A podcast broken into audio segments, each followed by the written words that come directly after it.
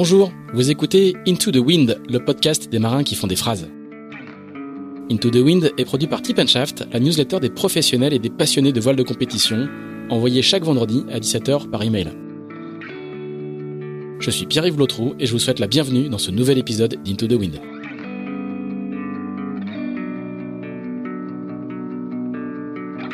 Cet épisode d'Into the Wind est sponsorisé par Carver. Si vous êtes un coureur pro ou amateur, vous connaissez forcément la marque d'accastillage qui équipe tous les bateaux de course. Des mini aux ultimes en passant par les Figaro, les Classe 40 et les Imoca. Après les poulies, les emmagasineurs, les hooks, les bloqueurs, les rails et les chariots de mât, Carver propose désormais des winches. Des winches innovants qui tournent 6 fois plus vite qu'un winch classique, et je peux vous dire que lorsqu'il s'agit de rouler le Genac en solitaire dans 30 nœuds de ça compte. Pour les découvrir, rendez-vous au showroom Carver installé à Lorient-la-Base.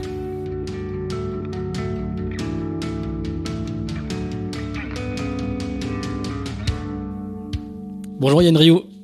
Bonjour Pierre-Yves. on rigole parce que c'est la deuxième prise. Mais on va garder celle-là. Merci. Tu peux expliquer pourquoi c'est la deuxième prise Oui, parce que parce qu'on a eu un petit problème d'appui sur le bouton. Euh, voilà, nous allons, on va pas, on va pas épiloguer là-dessus. Donc bonjour Yann Rioux. bonjour Pierre-Yves. Euh, merci de nous recevoir euh, dans ta maison euh, avec vue sur mer à Lomner, un petit un petit village à l'entrée de la rade de l'Orient. On est très bien installé. Il fait très très chaud, c'est ce qu'on était en train de dire, puisque c'est les belles journées de septembre. Merci de nous recevoir dans ce nouvel épisode d'Into the Wind et dans cette nouvelle saison, la troisième saison d'Into the Wind. Avec toi, on va discuter un petit peu de, ta vie de médiaman, parce que tu es le médiaman, en ce moment, tu es le médiaman de Gitana, après une longue carrière dans ce métier-là, et tu vas nous, raconter un petit peu tout ça on est dans une période, les périodes d'avant, d'avant la grande course de l'automne où euh, les agendas euh, des marins et des gens qui travaillent dans ce secteur-là sont bien pleins. Raconte-nous un petit peu, toi, euh, quel est ton programme en ce moment, la préparation du prochain Vendée Globe, parce que tu as plusieurs clients qui préparent le Vendée Globe, les navigations avec Gitana. Raconte-nous un petit peu comment est cette cette période d'avant les grandes échéances automnales qui sont un, dans le cycle de la course au large annuelle, qui sont un, des moments assez importants. Eh ben écoute, c'est dense, c'est hyper dense hein, par rapport au mois de mars de cette année, par exemple, c'est beaucoup plus dense. on se retrouve euh, effectivement, moi j'ai un, un, projet phare qui, qui est Gitana, hein, euh, qui me prend le plus clair de mon temps, où on prépare quand même le Jules Verne, hein, donc c'est pas c'est pas rien. Et effectivement, parallèlement à ça, on travaille aussi avec des IMOCA, en particulier un IMOCA qu'on suit, euh, c'est Kevin Escoffier et PRB. Et donc on a tout un. Avec qui vous avez l'air d'avoir une relation euh, assez sympathique. Hein. Ouais, on s'entend très bien avec. Les, euh, vidéos sont très très sympas. C'est assez agréable, de, effectivement, de travailler. On s'est connus sur euh, Don't Fang avec. Euh, avec Kevin, et on s'entend bien et on essaye effectivement de faire en sorte que ça s'entende dans nos vidéos. Voilà. Donc ça nous prend du temps et puis parallèlement à ça, on a bah, d'autres clients récurrents qui viennent pour qui c'est la haute saison aussi en fait et, et, puis qui nous téléphonent de temps en temps. Donc donc on a une ouais des semaines un petit peu chargées là. Tu y es rentré euh, avant-hier, je crois, d'une navigation d'entraînement avec euh, avec Gitana, justement, avec euh, tout l'équipage. Ouais, on a fait un aller-retour à Lisbonne, ouais. Tranquille, en trois jours, hein, c'est ça, dans 48 heures. Mis trois jours, enfin, ça a mis moins de 24 heures en fait pour y aller, ou 24 heures pour y aller. Moins de 24 heures pour y aller, fait que c'était un peu plus long retour. Alors toi, c'est quoi ton rôle dans cette dans dans, dans ces dans ces navigations d'entraînement? On sait que t'es es censé ramener des images, raconter l'histoire, comme tu l'as comme tu l'as déjà fait à plusieurs reprises sur ces sur ces segments de de de, de, trois jours. Toi, tu tu tu, tu fais quoi précisément? Tu tu réfléchis aux prochaines histoires que tu vas pouvoir raconter, tu vérifies que le matériel fonctionne bien, bah, tu habitues l'équipage pour ceux qui ne te connaissent pas à ta présence. Alors, alors, moi j'ai quand même un avantage d'un point de vue média, c'est que j'ai déjà navigué avec euh, Franck et Charles sur ce bateau-là l'année dernière, donc il y a un paquet de choses que j'ai mis au point en fait au niveau technique hein, l'année dernière. Ah, tu as fait Brest Atlantique, on, fait Brest Atlantique. on y reviendra après. Donc j'ai du travail là-dessus, de banque image, de génération de, de portraits, de choses comme ça, pour préparer la course. J'essaye aussi de réfléchir à des histoires potentielles, euh, mais surtout je fais du bateau en fait, parce que là sur le Jules Verne, je ne suis pas que médiaman, je fais pas aussi, je fais aussi partie de l'équipe navigante. Et, et, finalement, naviguer en bateau, c'est pas ce que j'ai fait le plus euh, ces, ces, dernières années, donc il faut que je, faut que je m'y remette. Voilà, on précise que, j'apprenne le bateau. Souvent, en fait, les médiamans sont censés dans, dans le dans le médiaman originel de la Volvo ou de The Ocean Race le médiaman n'a pas le droit de toucher, euh, euh n'a pas le droit de s'impliquer dans la marche du bateau. Il peut faire la cuisine et le ménage et les images, mais il peut pas toucher euh, au bateau. Là, ça va être une config un petit peu différente. Bah là, c'est le Jules Verne, donc il n'y a pas de règle. Donc tu prends le, nombre d'équipiers que tu veux, et puis, tu pars et tu de battre le record du Tour du Monde. Donc en l'occurrence, Franck et Charles, donc Franck Camas et Charles Coudrier, qui sont skippers du Maxi Edmond Rothschild, ont décidé de, prendre, de partir à six personnes et d'intégrer le Mediaman dans l'équipage. Voilà, pour des questions de, de poids essentiellement. D'efficacité. Et donc du coup, tu auras un rôle euh, technique à bord spécifique euh, du point de vue navigant ou, euh, ou tu tourneras les manivelles essentiellement? Je pense que les manivelles vont faire une partie de mon quotidien. Ouais. Euh, elles le font hein, beaucoup. Après, euh, après chacun est un petit peu à, à différents niveaux et dans certaines, dans, dans, dans, différents domaines et, et impliqué dans la marche du bateau aussi, hein, dans les réglages. Tu vas barrer, par exemple? Alors barrer, j'en sais rien. J'ai eu le droit de barrer euh, le week-end dernier. Là, c'était qu'à haute vitesse, qui était très agréable. Par contre, j'ai pas, j'ai pas, j'ai pas mon brevet encore. Hein. Je sais pas si ça va être euh, confirmé pendant le tour du monde. On verra bien. D'accord, ouais. Voilà. Et c'est comment de barrer un bateau comme ça? C'est extraordinaire, extraordinaire. C'était un, c'est un régal. Vraiment, euh, je mesure la chance que j'ai de naviguer. Enfin, c'est déjà ce bateau, ce bateau-là, c'est pas loin d'être le bateau le plus excitant du monde hein, en termes de course au large. Et, et puis avoir la chance de le, de le barrer à 40 nœuds ou plus, c'est- quelque chose de, de fantastique Il a quand on pas aime la beaucoup de gens qui ont le droit de faire ça. Il n'y a pas beaucoup de gens, ouais, ouais, effectivement. Et, et tu l'as, tu l'as souvent barré? Pas très souvent, non. Pas très souvent parce qu'en fait, euh, euh, les années précédentes, j'étais un petit peu cantonné dans mon rôle de, de médiaman et donc, euh, ben dans un, enfin, les sorties sont précieuses en fait sur ces bateaux-là. Donc, euh, donc, je les barre une ou deux fois pour euh, pour le plaisir, mais en fait, globalement, on essaye quand même de se concentrer et, puis de faire ce qu'on est censé faire pendant les courses. Donc, en l'occurrence, moi, c'est pas barré. C'était, enfin, c'était pas barré, c'était euh, faire du média. Et du coup, la, répartition de ton temps de travail entre guillemets, elle est assez claire de ce point de vue-là? C'est-à-dire que j'imagine que quand il y a des manœuvres importantes, pas un empannage, euh, un empannage sous Grand euh, tu, ne filmeras pas et tu seras, tu seras, tu devras manœuvrer. Mais du coup, toi, ton, ton, ton rôle de médiaman se fera sur ton temps de repos? Comment, comment ça va Ben, on y travaille là. On- dans pas- ben, on, on essaye différentes configurations. Là, ce qui s'est passé là, dans, dans les dernières nappes, c'est qu'on était, j'étais dans un car à 3, alors que les cars sont souvent à 2, avec Franck, qui lui aussi, en tant que skipper, a d'autres obligations, et ça nous permettait de temps en temps de, bah, de, de tourner, et de temps en temps, ça me permettait de me libérer une heure pour aller faire, euh, euh, pour descendre euh, en bas dans, dans mon poste de travail et de travailler sur les, sur la vidéo. D'accord. Mais c'est- pas, pas, encore complètement calé. calé. C'est pas encore complètement calé. Je pense que ça va être beaucoup plus dur. Alors j'ai eu l'expérience avec euh, Massif, hein, puisque j'avais fait, euh, j'avais participé à The Bridge euh, avec François Gabard. Et, et là, pareil, je faisais partie de, l'équipe de l'é- de l'équipe navigante. J'avais Ouais, c'est la, machine à café qui, s'arrête. ouais. J'avais un petit créneau. on avait organisé l'écart de façon à ce que j'ai un petit créneau de quelques une heure, je crois, pour pour travailler mes vidéos tous les jours en fait. Et toi, tu préfères quoi? Tu préfères faire que médiaman et, et, le, et le faire à fond ou t'aimes bien être encore un peu impliqué dans la, enfin, devoir cumuler les deux, deux rôles? C'est difficile de cumuler les deux, mais, mais c'est passionnant. Ça a un petit côté frustrant d'un point de vue euh, d'un point de vue médiatique parce que euh, enfin d'un point de vue génération de médias plutôt parce que quand il y a des choses qui se passent et qui sont sympas, on on n'est pas forcément Ouais. disponible pour les pour les prendre. Mais par contre, ça permet d'être vraiment encore plus euh, en immersion par rapport. On vit vraiment ce qui se passe. Et, et ça a un côté peut-être un petit peu moins léché, mais dans la production de contenu, mais un petit peu plus authentique.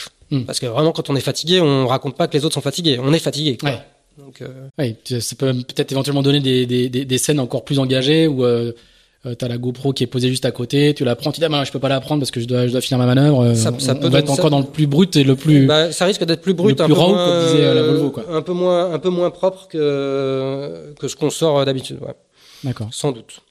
Alors on va on va revenir là-dessus et sur euh, sur cette sur cette vie de médiaman et cette carrière de médiaman, mais tu n'as tu n'as pas fait que médiaman toute ta vie, euh, loin de là. Raconte-nous un petit peu comment euh, quel est quel est ton parcours avant et, comment comment tu com- comment tu viens au bateau. T'es es un Breton de de l'île, tu dis, t'es bigoudin, même si t'as vécu dans, plein d'autres endroits. Raconte-nous un petit peu comment comment comment tu viens comment tu viens à la à la, à la voile et à la compétition. Alors moi, quand je suis petit, j'ai deux choses qui m'intéressent, euh, c'est euh, c'est la voile et, le, et les avions, parce que mon père est pilote de ligne.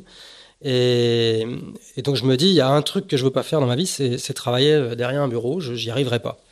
Et je vois mon père qui, part en courrier, qui voyage, etc. Et au final, la, la vie fait que je me retrouve à faire une école d'ingénieur et que je me retrouve bah, derrière un bureau, en fait. Euh, alors je, je travaille... euh, euh, Une quand école d'ingénieur en électronique. en hein, électronique, ouais, je commence à les- travailler pour les des jeunes boîtes, qui nous euh, écoutent et qui veulent devenir un médiaman, euh, voilà. Ouais, c'est une voie un petit peu spéciale, mais euh, euh, donc je me retrouve chez Nokia, puis chez Tran Tran euh, à Copenhague. Tran Tran, c'est une boîte qui fait des, euh, des, des téléphones satellites, Inmarsat qu'on utilise hein, sur nos bateaux.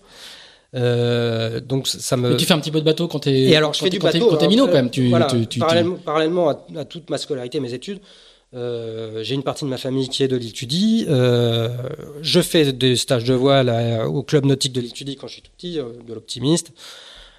On finit par habiter à l'île Tudy avec mes parents. Je suis au lycée à Quimper. Je fais, j'arrête un peu la voile. Je fais de la planche à voile, pas mal. Et puis les, les étés, quand je suis étudiant, j'enchaîne des stages au Glénan. Qui sont juste en face. Qui sont juste en face. D'abord en, en tant que que stagiaire, puis en tant que moniteur à l'archipel de Glénan et, et à l'île d'Ar également. On fait des stages, des raids, Morbihan, ouais. des raids en catamaran euh, sur trois jours. On va dormir sur les îles et tout. Enfin, j'adore ça. Et, euh, et donc, je continue mes études d'ingénieur. Donc, je travaille en tant qu'ingénieur chez euh, Nokia Trantran. Et mais il y a un petit côté euh, manque d'action. Donc, euh, donc la voile, je peux pas continuer à ce moment-là à faire des stages euh, bénévoles l'été alors que j'ai cinq semaines de vacances. Par contre, il y a un truc qui me qui me branche bien, c'est la mini. Il y a pas, y a, il y a pas les 35 heures euh, y a, a- au Danemark. il n'y a pas les 35 heures au Danemark. non. Et, et, et donc la mini m'attire beaucoup, d'autant que quand je fais du bateau, j'adore la notion d'aventure, d'évasion, etc. Mais j'aime bien aussi essayer d'aller un peu plus vite que les copains. Donc le, le, le, le concept me plaît bien. Et, et donc quand je commence T'as à t'as travailler pas fait de cours du tout, hein. T'as pas fait de, t'as pas fait d'opti, t'as pas fait de voile légère, t'as pas fait tout ça, hein. Très peu, non, non. euh, J'ai fait, bah si, j'ai fait, enfin, mais en, en stage, en pas, cours- en pas, je veux dire, voilà, t'as pas pas, non, voile légère, non, non, ouais. j'ai fait un petit peu de, un- quelques stages régates, et, mais voilà, j'ai assez vite laissé tomber pour faire de la planche à voile. Et donc, je me lance dans la mini, j'osais pas, même au début, je me disais, est-ce que je suis assez bon, en fait, pour faire ce truc-là? Et, et puis, finalement, j'ai dit, bon, allez, on n'a qu'une vie, on y va. Je- donc, je me, je me commande mon Pogo 1. Euh, à l'époque, je le commande en 2000 pour l'avoir en 2001 et faire la mini en 2003. Voilà, c'était le, plan. Alors, ça, c'est l'époque à laquelle on se croise, parce que t'as le numéro, si je me souviens bien, t'as le 318. Ouais, bonne Voilà. mémoire. Et moi, j'ai le 311. Donc, c'est là où on se croise. On va faire notre première Select 650 euh, au printemps 2001 ensemble. Ouais. Donc, pour les jeunes qui nous écoutent, la Select 650, c'est un peu euh, le dépucelage en course. C'est la première course de la saison et qui est souvent assez punchy, assez engagé. Et là, Ouais, c'est exactement au mois d'avril ou au mois de mai c'est début mai. Ouais. C'est le premier week-end de mai. Il Oui, il y avait du vent de nord-est très froid, Ouais. exactement. Ouais. Je Je la, tu je finis la pas. finis pas, Ouais, d'accord. je crois que je tu la finis pas. Exactement, c'est ça. Je la finis pas, mais j'avais jamais fait de course en solitaire. C'était vraiment le truc euh, complètement nouveau. Ah oui, bah non plus, j'avais- moi je venais de faire ma qualif pour être pour l'anecdote. Donc Ah c'était, déjà euh, assez sport. Et moi je me souviens de quelque chose quand même, c'est que t'étais basé à Copenhague et du coup bah euh, tu rentrais à Copenhague en bateau et tu venais de Copenhague en bateau. Ouais, je l'ai pas fait beaucoup, mais j'ai effectivement j'ai amené mon du coup, bateau. ça nous impressionnait beaucoup. Ouais. Nous on convoyait de Sainte-Marie ou de Concarneau euh, au, au, départ des courses ou à La Rochelle et toi t'arrivais de Copenhague quoi. Bah, quand j'ai reçu mon bateau, j'habitais là-bas et, euh, et en fait, le- euh, à Copenhague, c'est une mer intérieure, la Kattegat, là, et donc c'est praticable quand elle est pas, quand il fait pas trop froid et que les ports sont pas gelés, ce qui arrive quand même au mois de janvier-février. C'est euh, c'est tout à fait praticable. Donc je me suis dit, écoute, je vais amener mon bateau là-bas, puis je vais m'entraîner là-bas. C'est ce que j'ai fait. On a amené le, convoi, le bateau, on a convoyé le bateau à Troyes, à Copenhague, en passant par le canal de Kiel. Et euh, tu te fais la Manche, tu te fais le la mer du Nord, ouais. mer du Et au retour, je me suis fait la qualif. J'avais obt- obtenu une dérogation de la part de la classe mini pour faire mes 1000 milles de qualification entre Copenhague et la Borvrac. Voilà. Faut, Ouais. Enfin, faut peut-être juste expliquer. Il y a des cargos dans tous les coins. Ouais, il y a ça, des... ça- ça avait été dur. Ça avait été très fou, très quoi. dur. Très dur. La mer du Nord, les plateformes pétrolières, les cargos, euh, le vent de sud-ouest qui s'arrête qui s'arrête jamais, auprès, les pêcheurs euh, en manche. Enfin, ouais, ça avait été compliqué. Ça avait été compliqué. J'ai eu deux trois frayeurs. À la fin, je je savais plus trop comment je savais plus comment je m'appelais en fait. Mais bon, une expérience. Bon, et tu vas passer beaucoup de temps dans la classe mini, hein. euh, Ouais, j'en fais presque une pendant- dizaine d'années. euh, on, va, on va faire la même décennie, à peu, à peu, À peu près, ouais, à peu de choses près, ouais. Qu'est-ce que tu retiens toi de de de, de ces années-là? C'est, c'est des- ce sont des années fantastiques dans, laquelle, dans les, pendant lesquelles déjà j'ai appris à faire du bateau, de la course au large, à comprendre comment fonctionnait un bateau. D'abord en bateau de série, puis en prototype, euh, puisque j'ai fait la mini en 2003 en bateau de, série et en 2007 en prototype. Euh, c'est un moment aussi j'ai rencontré plein de gens, des gens qui, font des courses qu'on croise sur les pontons, euh, soit dans les équipes en tant que préparateur, soit pour certains euh, en tant que skipper. Et, euh, ce sont des souvenirs, c'est difficile d'avoir de, meilleurs souvenirs que ça. L'arrivée à Bahia d'une mini transat est exceptionnelle. Bon, fête du mini, donc. Hein. Fête du mini. Seul, seul. Ah, je pense que c'est une très très bonne école en plus. hein. Je, je, je suis un petit peu, enfin, on a eu cette discussion avec, euh, on a souvent cette discussion avec Charles et Franck qui n'ont pas fait de mini et qui, qui, qui sont des figaristes purs et durs. Et, et j'ai tendance à leur dire, oui, ce Figaro, c'est vrai que c'est génial parce que ça, ça forme des régatiers, c'est c'est super. Mais pour un projet IMOCA, ce serait bien pendant les années de préparation, peut-être d'inclure une petite, euh, une petite campagne mini. Ça, ça apporte, euh, en tout cas, un savoir-faire technique que, que le Figaro peut-être ne- ne- ne- n'est pas suffisant, en tout cas, n'apporte pas de manière suffisante euh, pour la préparation d'un projet IMOCA. Mais tu les as pas convaincus de faire. de Non, je les ai pas convaincus. euh, je les ai pas convaincus. C'est un peu, un peu têtu, quoi.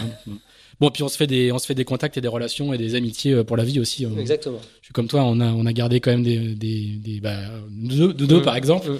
On garde quand même des, des relations où, quand tu es journaliste, un carnet d'adresse euh, exceptionnel de, de ce, de ce point de vue-là. Juste toute petite anecdote, hein, tu, tu as réalisé euh, un grand chelem en mini que, que personne n'a fait depuis. Hein. Tu as gagné trois fois les mini Fastnet avec trois skippers différents. Alors sur deux bateaux différents, il y a, a c'est deux ça, ouais. fois le même bateau. Ouais, ouais. Euh, trois années de suite. Ouais. 2008, 2009, 2010 Mm. avec euh, euh, Thomas Ruyant Ouais. qui n'était pas encore un coureur en IMOCA, Stéphane Direzan, qui n'était pas encore en IMOCA, et Guillaume Lerec, qui aujourd'hui Mm. est le boat captain de, de d'Arca Paprec. Donc c'était euh, un, un bel exploit. Tu, tu, tu- là, c'était il y a 10 ans la dernière fois. Tu, tu veux pas euh, essayer de, de, d'en faire une quatrième euh? Alors, j'ai pas eu le droit en 2011 euh, d'y retourner, parce que c'est là que j'ai commencé ma, ma carrière de médiaman à bord de Groupama 4. On partait en qualif en, en Groupama, euh, avec Groupama 4. Euh, si, j'aimerais bien refaire du mini. Quand je vois le, le mini euh, Avec les foils. avec les foils, ou, même les, les protos dans le port, là, c'est sûr que ça fait envie. Après, euh, bon, après c'est une autre époque aussi, hein, mais je ne dis pas que j'irai pas refaire un tour un jour si on m'invite euh, faire un Ouais, tour. Donc si vous voulez gagner le mini facette en proto, vous savez, je peux vous donner le numéro de portable de, de Yann Ryu, ça peut, ça, ça, ça peut être utile. Alors, euh, on, va, on va rentrer un peu dans le, dans le vif du sujet de, de, ta, de ta carrière qui va, qui va basculer, parce que tu es ingénieur euh, télécom chez Tran Tran, puis euh, euh, tu rentres en France euh, chez Alcatel, je crois, je sais Ouais, plus si c'est ouais. chez Alcatel. Euh, on se croise à ce moment-là au salon nautique et, euh, et le- ton job n'est pas très très pas très Ah bah alors, très funky, hein. J'en avais marre de rester derrière un bureau. Je cherchais un autre job que j'avais fini par trouver d'ailleurs. Et puis, euh, et puis il s'avère que j'avais croisé. Je commençais à me dire quand même c'est dommage. Je passe beaucoup de temps à faire de la voile et et, puis à côté j'ai un savoir-faire en électronique. Est-ce qu'il n'y a pas moyen de trouver un truc qui, qui alors j'ai fait mes recherches. Et, puis il y avait un gars qui s'appelait, enfin qui s'appelle euh, Pierre Boursier et qui travaillait pour euh, pour plein d'équipes de d'Orma notamment. Euh, et puis et puis qui faisait des choses qui, qui, me semblaient être comment dire dans, le cadre de ce que enfin de mon savoir-faire. Donc je suis allé le voir plusieurs fois. Je lui ai demandé de savoir si, si enfin s'il cherchait un collaborateur. C'était pas vraiment d'actualité pour lui à ce moment-là, mais un jour, Groupama, qui était un de ses, un de ses clients, lui a dit "Écoute Pierre, faut que tu choisisses. Soit tu travailles pour nous à 100%, soit tu continues à travailler pour les autres, mais ce sera pas nous. Nous, on a besoin de quelqu'un euh, à 100%, ce qui était, ce qui était enfin, euh, très très unique à l'époque. hein. C'était, je crois que c'est les premiers à avoir quelque à- À l'époque, Groupama est aussi et, et, et, et le plus gros, la plus grosse équipe de course au large. Euh, tout à fait, la avec, place. euh, hein. avec euh, Groupama 2 en Norma et en gestation euh, le projet Groupama futur 3. Groupama 3. Voilà. Et donc Pierre prend la décision de continuer à garder son indépendance et à travailler pour un certain nombre d'équipes. Et, et donc il va voir Stéphane Guilbault et il dit bah écoute je connais un type là qui je sais pas ce qu'il vaut mais euh, voilà il est là tu peux le rencontrer. Donc euh, Sté- Stéphane Guilbault, c'est le, en gros le directeur de, de C'est le team manager, team euh, manager historique de- de, de de, Groupama. ouais. Et donc je rencontre Stéphane au, au salon nautique en 2005 et sans vraiment de pression et sans vraiment avoir à être convaincu par le job en fait parce que je faisais mes recherches et puis je voyais qu'il n'existait pas ce job là en fait ou très peu à l'époque. Et, et puis ben, finalement je sors de là en me disant bon allez hein, Qu'est-ce qu'on a à perdre Euh, Au moins, j'irai faire un tour sur Groupama 2. Au pire des choses, enfin là, et puis si ça se passe pas bien, j'aurais fait un tour sur Groupama 2. Et, euh, et puis je ferai autre chose après. Et puis finalement, ça s'est pas mal passé puisqu'on a travaillé 8 ans ensemble. Alors, t'es embauché. Alors, du coup, euh, euh, quand on est voileux et qu'on rentre euh, chez Groupama, c'est la fête, non? Je sais pas. et C'est c'est le le- l'endroit est quand même sympathique quand t'es un peu passionné et quand. euh, Alors c'est perturbant parce que on arrive. Euh, moi, j'arrivais d'un d'un univers professionnel où j'étais très spécialisé, et donc là, il faut apprendre au contraire à être un Des peu plus polyvalent. quoi. Mhm. Voilà, des boîtes énormes. Là, il faut apprendre à être un petit peu plus polyvalent parce qu'on est 15 dans l'équipe. Et à l'inverse, euh, je venais de- du mini transat de- dans ma partie voile où tu gères l'ensemble du projet. Et, et là, par contre, il faut quand même apprendre à, à fermer, à la fermer quand, euh, quand c'est des sujets qui te concernent pas. Donc, donc il y a un petit temps d'adaptation. Euh, Stéphane, euh, avec Stéphane, ça, Stéphane Guilbeault, on peut pas dire que ça se passe super bien au début. Hein, je, pense que j'ai réfléchi plusieurs fois à partir et lui, il a réfléchi plusieurs, fois à me virer. Et, puis finalement, on apprend à se connaître, euh, à se respecter, à s'apprécier, et, puis ça, fonctionne bien, quoi. Donc, donc euh, 8 ans, j'ai jamais fait ça, hein, 8 ans de CDI. Alors, quand, quand tu rentres chez Groupama, c'est euh, c'est la fin de l'Orma et c'est le début du projet euh, euh, Groupama 3 C'est ça, moi j'arrive en euh, 2006.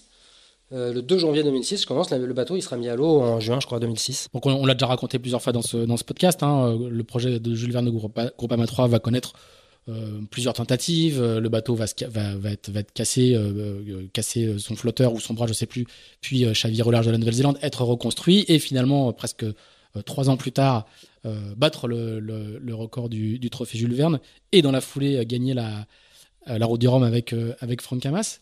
Euh, et toi, tu vas grandir pendant, pendant, pendant ces périodes-là. Euh, et ton rôle va, va pas mal changer parce qu'au départ, en gros, tu es ingénieur électronique, tu viens pour installer les systèmes et au fur et à mesure, tu vas devenir, tu vas t'intéresser à la performance, tu vas naviguer un petit peu sur le bateau. Raconte comment tu grandis un petit peu au sein de, au sein de cette équipe-là. Bah, déjà, l'équipe grandit. Et Ouais. c'est ce qui a permis en fait à autant de gens euh, de rester aussi longtemps dans la même euh, structure. C'est qu'au départ, on est une, quinzaine de personnes à s'occuper d'un Norma, puis euh, Groupama 3 arrive, euh, on grossit un petit peu à ce moment-là. Puis derrière, il y a le projet Volvo. Entre deux, il y avait eu un- une, ébauche de projet de Coupe de l'América qui n'a pas pris. Finalement, Groupama a, a souhaité, enfin, l'équipe Groupama avec son sponsor ont décidé de s'orienter vers la Volvo. Là, on, là tout de suite, Là, on est. là, tu fais allusion au fait que pendant, pendant la, la, la fameuse coupe euh, du, du trimaran d'Oracle contre Alinghi en catamaran, euh, euh, le team de, enfin, Kamas et son team, euh, vous travaillez, Alors, on travaille, avec l'équipe américaine. on travaille avec l'équipe américaine, mais Franck a des envies de Coupe de l'Amérique. Déjà. Déjà, à cette période-là. Il y a même un organigramme qui est fait. D'accord. Euh, et puis finalement, le projet n'aura pas, donnera, pas, ne donnera pas suite et on, se- on va se ré- réorienter vers la Volvo Ocean Race. Et donc pendant ce temps-là, des nouvelles compétences arrivent, l'équipe grandit. Euh, moi, quand je commence en 2006, je suis tout seul avec un câbleur en fait euh, pour l'électronique. Et en 2010, quand on prépare la Volvo, on est 8 dans la, cellule euh, électronique performance. Donc, le travail évolue. Moi, mon rôle, qui était au départ vraiment de l'installation et de la configuration, ça devient de plus en plus de la calibration en mer, et puis après de l'analyse de perf pendant, pendant toute la, la campagne Groupama 3. Je navigue beaucoup. Je crois que j'ai fait 25 000 milles avec le bateau. Euh, je suis, j'ai jamais navigué en course sur ce bateau-là. Par contre, j'étais navigateur pendant les, les convoyages ou les, enfin le, moment où, le navigateur officiel qui à la fin était stanonné euh, ne pouvait pas venir en fait. Donc euh, voilà, je me prends un petit peu, je me prends au jeu, je navigue de plus en plus, et puis vient la Volvo Ocean Race. Alors juste avant, j'entends juste que tu nous racontes un petit peu, parce qu'on en entend souvent parler, raconte-nous ce que c'est que le, le job d'analyse de la performance. C'est-à-dire que sur un, en gros, pour faire simple, hein, sur un bateau de course aujourd'hui, il y a énormément de data qui sont, qui sont récoltées, en particulier euh, la vitesse et, euh, et les réglages en fonction du nombre de, capteurs. C'est quoi le boulot d'analyse de performance? C'est de dire, euh, de dire tel réglage est le plus efficace d'après les données que je vois, tel réglage à telle allure de vent avec tel angle, euh, voilà le réglage le plus efficace, de, faire sortir les, les, bonnes données du, du, magma de données que, que, que, que, vous, que vous traitez Ouais, alors ce rôle-là, il a évolué énormément entre 2006, le moment où je commence, et maintenant, euh, les gens qui font l'analyse de perf, maintenant, c'est beaucoup plus compliqué que ce que c'était à l'époque, parce qu'il y a beaucoup plus de capteurs. Déjà, il y a beaucoup plus de points de réglage sur les bateaux, tout simplement. Hein. Les appendices, tout ça, on avait, enfin, on avait moins à l'époque. euh, et, et en fait, le rôle de l'analyse de performance, c'est d'identifier, euh, selon les allures, euh, quels sont les réglages ou les configurations qui fonctionnent le mieux. Et, et c'est extrêmement difficile parce que le, euh, on a une, une grosse, on va dire, inconnue qui est le, la mesure du vent. Faut savoir que ça a l'air idiot, mais c'est une quête, c'est- une c'est- quête c'est- permanente et savoir- inaccessible. Savoir d'où vient le vent, c'est un truc on a dépensé beaucoup, beaucoup, beaucoup d'énergie et on sait Le vent réel, pas, hein. savoir Le vent réel. le vent réel. Ouais. C'est quelque chose de très compliqué et qui, a, forcément une incidence sur les résultats de l'analyse de performance. Donc euh, voilà, si on met un petit peu de dérive, euh, on se rend compte que les résultats sont meilleurs à vent équivalent, sauf que le fait de mettre de la dérive, ça enlève un petit peu de leeway, ça fait changer le vent. C'est compliqué. Donc, euh, donc ça donne matière, en tout cas, à réfléchir. Aujourd'hui, en plus de tout ça, il y a vraiment une notion pour les gens qui travaillent là-dedans. Moi, je suis beaucoup moins, enfin, je suis plus impliqué en fait là-dedans, mais il y a une notion vraiment en plus de euh, d'effort, euh, de déformation, de choses comme ça. Tu vas euh, faire ça jusque, tu vas le faire en bonne partie sur le, le- le projet Volvo de, de, de Groupama, hein, euh, qui, enfin, qui démarre avant 2011, mais la, la- c'est l'édition 2011. euh, 2011-2012, hein, ouais, c'est ça, 2011-2012 de la, de, de la Volvo. Donc, Ouais. On va, on va y passer un petit peu de temps parce que c'est une histoire Ouais. euh, extraordinaire. On en a parlé, on est allé manger des crêpes avant de- d'enregistrer ce podcast. On a encore euh, reparlé de, de l'impact qu'a vu la victoire de, de, de, Groupama sur la sur sur cette cette Volvo. C'est là où tu vas devenir médiaman. Raconte-nous un peu comment tu, tu bascules, tu changes de rôle. Euh, tu n'es pas euh, tu n'es tu n'es pas un photographe amateur, tu n'es pas un vidéaste amateur. Comment euh, d'un seul coup tu vas devenir tu vas devenir préposé à cette à cette fonction qui est inventée à ce moment-là. Hein. C'est un règlement de la Volvo de 2011 qui dit à bord vous devrez avoir un membre de l'équipage qui fera qui ne fera que raconter l'histoire en texte, en photo et en vidéo. Ouais, alors effectivement ça a commencé en 2008. Le, les premiers médiamans sur la Volvo obligatoire, c'est une idée de Knut Frostadt. qui est l'ancien patron de la Volvo. Exactement. Et donc là, en général, ce qui s'est passé, c'est que c'était des anciens navigants ou des navigants euh, à qui on a dit bon bah tu navigues aujourd'hui, tu navigues plus et tu prends plus les écoutes dans les mains, tu prends une caméra. Genre, je me souviens plus. Dès 2008, il y a déjà cette, cette réglementation, d'accord. Oui, oui, dès 2008. Et 2011, bah, ça recommence. Et, euh, et puis, bah, bah, à chaque édition de la Volvo. Alors, à chaque édition, euh, c'est de moins en moins des navigants et c'est de plus en plus des, des professionnels de l'image ou, euh, ou, des, ou, ou du jour, enfin, pas du journalisme, mais du reportage qui, qui viennent, en fait. Et donc, c'est un rôle, effectivement, qui, est, qui, est, qui n'existe pas. Enfin, c'est un métier qui n'existe pas tellement, en fait, en France. Euh, moi, je navigue beaucoup sur Groupama 3 et puis sur Groupama 70, qui est l'ancien Ericsson 4 euh, qui a été racheté. Qui a été racheté, voilà. Je, comme je disais tout à l'heure, je remplace le navigateur quand il n'est pas là. Euh, c'est là-dessus que je focalise le plus clair de mon temps. Mais par contre, c'est vrai que je fais aussi quelques vidéos. Vincent Borde, qui s'occupe de la communication de Groupama à l'époque, me, me, demande de temps en temps d'envoyer des vidéos. Donc je fais ça. Et toi, t'as une appétence pour ça déjà Non. Bon, comme ça, quoi. Pour les mariages, les baptêmes. Euh. Non, non, non, mais c'est toujours sympa de faire quelques images et puis de les envoyer, et puis que les gens aiment bien. Enfin, c'est toujours agréable. Enfin, enfin c'était. pas, un guide, pas un de l'image Pas du tout, pas du tout. Pas du tout. Et ce qui se passe, c'est qu'en fait, euh, je savais que Franck, dans son équipage, il voulait un navigateur avec de l'expérience, un mec qui avait déjà fait la Volvo ou des courses équivalentes ou des choses, euh, voilà, une grosse expérience. Et, donc je ne pouvais pas postuler à ce, rôle-là. En revanche, je savais qu'il voulait un navigateur de, rechange, quoi, un deuxième navigateur qui puisse aider à préparer euh, les, courses pour le navigateur principal et éventuellement pouvoir le remplacer. Et il y a beaucoup de gens dans l'équipe, dont Stéphane Guilbault d'ailleurs, qui m'encouragent, qui me disent Je pense que ça devrait être toi le navigateur euh, de Sper euh, chez Groupama, enfin pour la campagne Volvo. Et donc un jour, euh, je vais voir Franck et je lui dis Écoute, ce rôle-là m'intéresse. Et Franck, lui, je pense qu'il l'a pas envisagé une seule seconde. Et il me dit, euh, il me dit non, écoute, euh, non, je, ça peut pas être toi parce que pour moi, le navigateur de Sper, il doit être, euh, ça doit être avant tout un navigant, un mec qui soit bon sur le pont. Et toi, alors je sais plus comment il a formulé le truc, mais en gros, il m'a fait comprendre que j'étais pas assez bon sur le pont pour ce format de, pour ce format de course. Donc il me dit non, tu peux pas faire ça. Ce qui est assez drôle maintenant quand je pense que dix ans après, je vais me retrouver sur le pont avec lui pendant que je et donc il s'est pas débarrassé de moi comme ça. Et, il s'est encore moins débarrassé que moi que le lendemain de ce jour-là, il y a, Damien Foxhall qui s'occupait de recrutement de l'équipage qui vient me voir et qui me fait écoute Yann, j'ai une idée. Il faut un médiaman. Je t'ai vu deux trois fois avec la caméra. Est-ce que tu veux pas faire ça? Parce que nous on te connaît, on sait que tu arrives à bosser à bord, que t'es pas malade, euh, tu es dans l'équipe, tu connais tout le monde et on pense que c'est bien que tu fasses ça. Et alors j'étais un peu déçu de ce que m'avait dit Franck la veille, et du coup ça me ça me remotive un peu. Et je me dis ouais, c'est pas con en fait de faire le tour du monde. J'ai passé beaucoup beaucoup de temps euh, en, préparation et en, élaboration avec l'équipe de, de Groupama 4, en travail euh, pour préparer Groupama 4 toute l'architecture électronique, euh, les analyses sur Groupama 70, etc. Ça, ça, me, ça me tentait en fait d'aller au bout de l'aventure en allant sur l'eau, même si c'était pas pour faire mon travail euh, original. Donc je retourne voir Franck et je lui dis Mediaman, ça va ou... Et là il me dit bon Mediaman, ça va, si tu apprends à faire des images, c'est bon. Donc euh, donc je vais faire deux, trois stages, ou, un stage notamment pour faire des images. Euh, je continue à naviguer tout le temps et puis bah au lieu de faire uniquement mon travail, je, de plus en plus je prends ma caméra et puis euh, et puis voilà. Mais dans l'esprit euh, et de Damien Foxhall et de Franck Camas, la règle, euh, ils font ça pour respecter la règle, donc, ils optimisent la règle. Comme ça, on a un, gars de l'équipe, on a un gars qui peut réparer si on a des problèmes électroniques, on a un gars qui peut filer des coups de main. Est-ce qu'ils seraient un peu à la limite de la légalité d'ailleurs, ou est-ce que euh, euh, ils ont vraiment une vision en disant il va falloir faire des, il va falloir des images de qualité. euh, Bon, en fait, je pense qu'ils ont, ils ont pas envie de s'embêter. Je pense qu'ils voient le média la comme solution, une, contrainte. voilà, c'est ça. Et, et puis avoir un mec qui connaisse à bord, et ben voilà. Après, euh, dans, dans euh, Franck veut quand même, enfin, le souci de, de faire plaisir à son, son partenaire. Et donc il m'a dit très clairement, il m'a dit, je veux bien que tu sois médiaman, mais il faut que tu apprennes à faire des images et puis que tu te débrouilles pour qu'il, enfin, pour que, pour remplir le rôle. Hein. Euh, on va pas te balader comme ça en croisière. Après, oui, effectivement, en Mediaman, tu n'as pas le droit de- d'activité, ton, enfin, de faire ton, ton- d'autres activités que, que celles que tu as évoquées tout à l'heure, c'est-à-dire euh, faire euh, enfin, le- des comportements, on va dire, euh, normaux sur un bateau qui consiste de vie à bord, qui peuvent aller du ménage au, à, à la préparation de la nourriture.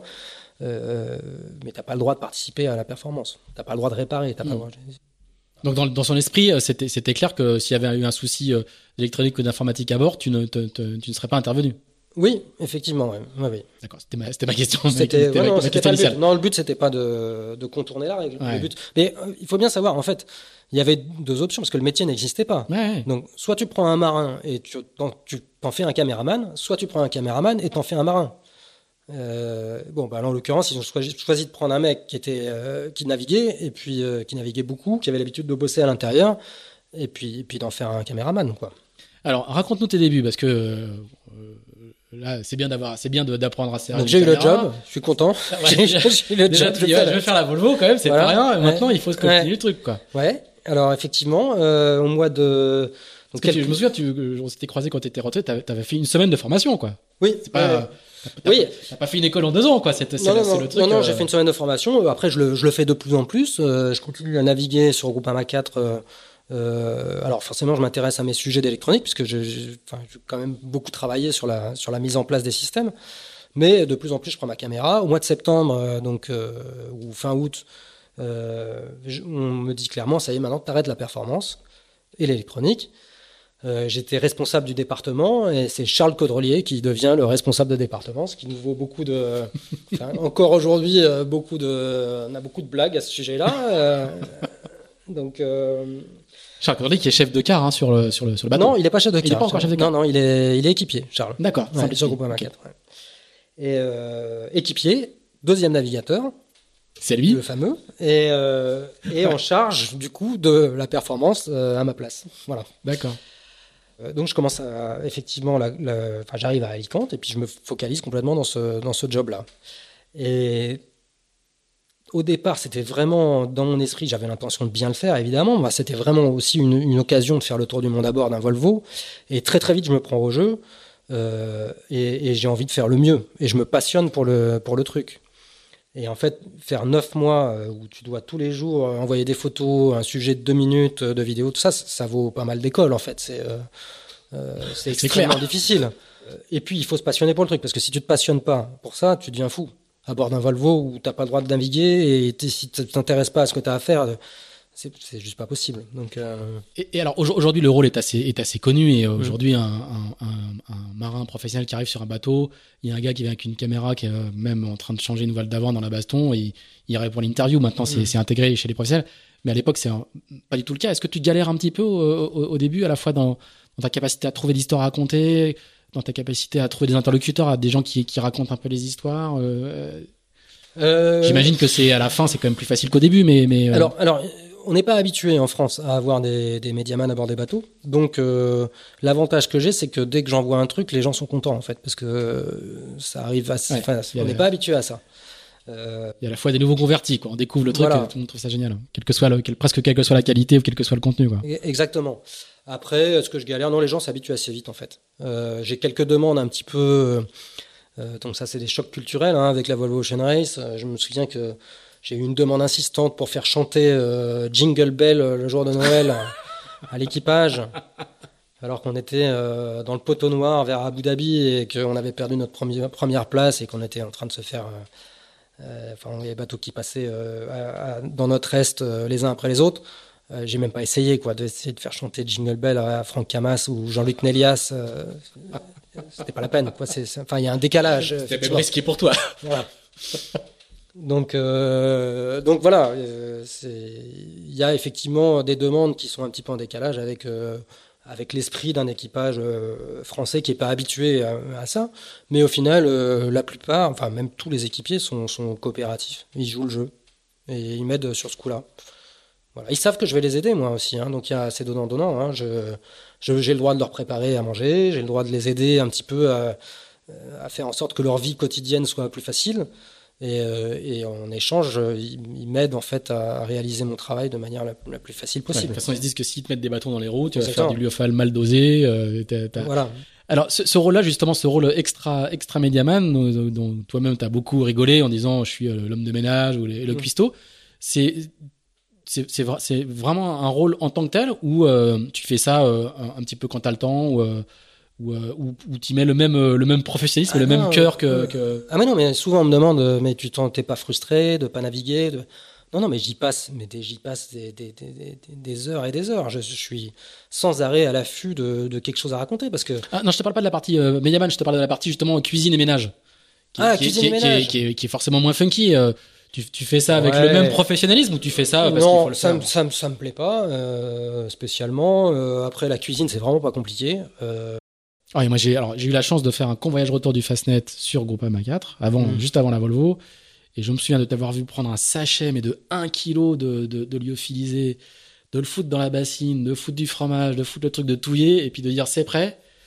Ça faisait pas rêver. Et notamment le, le sachet de, de bolognaise lyophilisée par-dessus tout ça avec la avec la qui s'envolait C'est marrant parce qu'on a fait un, un meeting, euh, une réunion euh, avitaillement ce matin chez Gitana. Je pense que ça, ça nous a tous dégoûté lyophilisés. On n'y arrive plus en fait. On est en train de se demander ah, qu'est-ce qu'on fait? On en prend combien? Un peu un sur deux, euh, un sur trois, deux sur trois. Euh, ah ouais, mais c'est vraiment pas bon. Je pense que ça nous a traumatisé cette cette Volvo et les suivantes d'ailleurs. Et pourtant, on faisait partie, je pense, des, des équipages qui, qui, qui faisaient le plus attention, qui essayaient de moi, j'ai navigué sur d'autres bateaux, euh, notamment euh, dans la Volvo euh, récemment, là, où il y a beaucoup moins d'attention. C'est encore pire. c'est possible. je ne savais pas que c'était possible, mais c'est possible, c'est pire. Et donc, du coup, le, et du coup, je fais ça. Non, en fait, ce qui est, ce qui est, c'est une contrainte, mais enfin, c'est des contraintes, tout le monde en a. non, le truc qui est un, un petit peu pénible, c'est que du coup, je me retrouve intendant du bord. C'est-à-dire que c'est c'est moi qui fais la qui, fait la bouffe, mais du coup c'est moi qui est aussi euh, j'étais impliqué dans la préparation des sacs de bouffe, donc c'est moi qui qui a la liste et qui sait où se trouvent les choses. Hmm. Et donc, j'ai sans arrêt des demandes où sont les bars et machin, où sont le truc, qu'est-ce qu'on mange à midi, qu'est-ce qu'on mange ce soir? J'ai la question, euh, on est 11 à bord, j'ai la question 10 fois par jour, euh, fois deux repas. donc ça c'est ça c'est le côté un peu voilà. et du coup, ils, font pas du tout, les autres font pas, font pas du tout à bouffer. Non, sur Groupama 4, non, pas du tout. C'est moi qui ai tout fait. Ça a changé hein, depuis euh, sur le, la Volvo, là, sur, quand j'étais sur Brunel euh, il y a deux ans. Là. Ils sont un peu plus autonomes. C'était plus du tout ça. Mais à l'époque, euh, Groupama 4, ouais, c'était euh, le Mediaman faisait à manger. Alors, c'est une épopée incroyable parce que Groupama et son équipage, vous allez gagner la Volvo. Ouais. C'est un truc, un truc extraordinaire. Hein. C'est mmh. pour, pour, les gens qui suivaient, mmh. c'était c'était vraiment fabuleux avec une arrivée à Lorient dont on se souviendra longtemps. Euh, tu vas filmer la patrouille de France, je me souviens du passage de la patrouille de France. Euh, raconte un peu l'ambiance dans l'équipage parce que ça n'a pas été facile tout le temps. Il y a eu des tensions euh, assez fortes jusqu'à la victoire finale. Quel est le, quel est le, Thomas Coville va beaucoup raconter que, que, que, tu joues un rôle de justement dans l'ambiance du bord, un rôle de un peu de tampon, un rôle de de, de je sais pas comment quel terme qu'on pourrait employer, mais tu vas tu vas apaiser un certain nombre de relations. Est-ce que tu as le est-ce que tu tu as, le même souvenir? Est-ce que quel, quel, quel est ton rôle au-delà du rôle technique pur, quel est ton rôle justement dans la partie un peu management de l'équipage bah, as, ces souvenirs euh, euh, indirectement hein, euh, Non, bah écoute, c'est vrai que Franck Hamas mettant beaucoup de tension, étant un type assez dur qui, qui pousse à la performance et qui qui fait assez peu de compromis. Donc c'est vrai que il est arrivé euh, que certains équipiers expriment leur euh, leur frustration à travers moi. C'est une notoriété publique, hein, je veux dire le, les difficultés de, l'équipage comme dans toutes les, sur, dans toutes les équipes. Hein. je, ne bah, cherche pas la petite bête. Hein, non, non, non, non, bah non, mais de toute façon, maintenant, l'histoire, elle est écrite, tout le monde la connaît. Hein, donc, euh, il y a eu effectivement des tensions au début de la course, après la première étape qui était une étape ratée. Euh, et puis il y a eu de nouveau un petit peu des tensions à la fin qui ont été, euh, enfin qui, sont dues principalement à la longueur de la course et, euh, et qui ont été nettement, on va dire, atténuées par le fait qu'on avait des bons résultats. Je pense que si ça, on avait eu des mauvais résultats à ce moment-là, ça, ça, ça, aurait été moins, moins sympa. Mais oui, non, effectivement, il y a certains équipiers qui, qui ont tendance parfois à venir me voir pour, pour exprimer leur frustration à travers quelqu'un qui n'est pas directement impliqué. Hmm. Mais voilà, ça va pas, ça va pas chercher plus loin. Tu, hein, fais, tu fais office de, de, de- confessionnel ou de confessionnel ouais. Peut-être, mais ça, c'est pas. Je pense pas que ce soit essentiel euh, dans le, dans Ah, le Covid, fonctionnement de Covid, l'équipage. il a- en faisant en préparant, Ouais. en préparant le truc, Oui, oui. euh, Thomas a beaucoup Oui. raconté que, que, que tu avais joué un rôle essentiel dans, dans, dans cette Ouais, bah, Peut-être que tu... Si c'est vrai, je je m'en rendais, je m'en suis pas forcément rendu compte. c'est encore plus beau. Peut-être, ouais. Mais effectivement, il y a des gens qui viennent me voir. En plus, moi, j'ai une relation assez proche finalement avec euh, avec Franck. Donc peut-être qu'il y a des gens aussi qui viennent me voir en me disant, bah, c'est une manière d'aller pas de, parler euh, à Franck euh, de manière indirecte. Je sais pas. Euh, mais en tout cas, enfin, moi, c'est un rôle qui m'a, qui, peut paraître frustrant au départ, mais qui, ce rôle de Mediaman, mais qui a, qui a été en fait passionnant et un déclencheur pour moi dans le reste, enfin, dans la poursuite de ma carrière. Oui, parce qu'après, tu vas, tu vas plus faire que ça. Juste une, Mm. une petite chose. Mm. Euh, tu, tu, j'ai trouvé une citation que tu avais donnée, je crois que c'est dans Course au large. Tu dis Peu de gens savent faire ce boulot de médiaman. Un marin ne sait pas forcément faire du reportage et un journaliste ne sait pas forcément s'adapter à la vie à bord. Donc, tu, toi, toi, tu, tu, tu considères qu'il faut vraiment être dans cet entre-deux, d'être à la fois un, Bah, il y a navigant et. euh, Il y a une, con- il y a- enfin, il y a une condition sine qua non. Tu peux ne pas être navigant. Sur la dernière Volvo, il y avait des médiamans qui sont arrivés et qui, qui avaient jamais fait de voile quasiment. Mais il faut réussir à vivre à bord. Et ça, c'est difficile. Il y a peu de gens qui, il y a peu de gens qui sont à l'aise à bord d'un bateau. Euh, c'est pas n'importe quel bateau, quoi.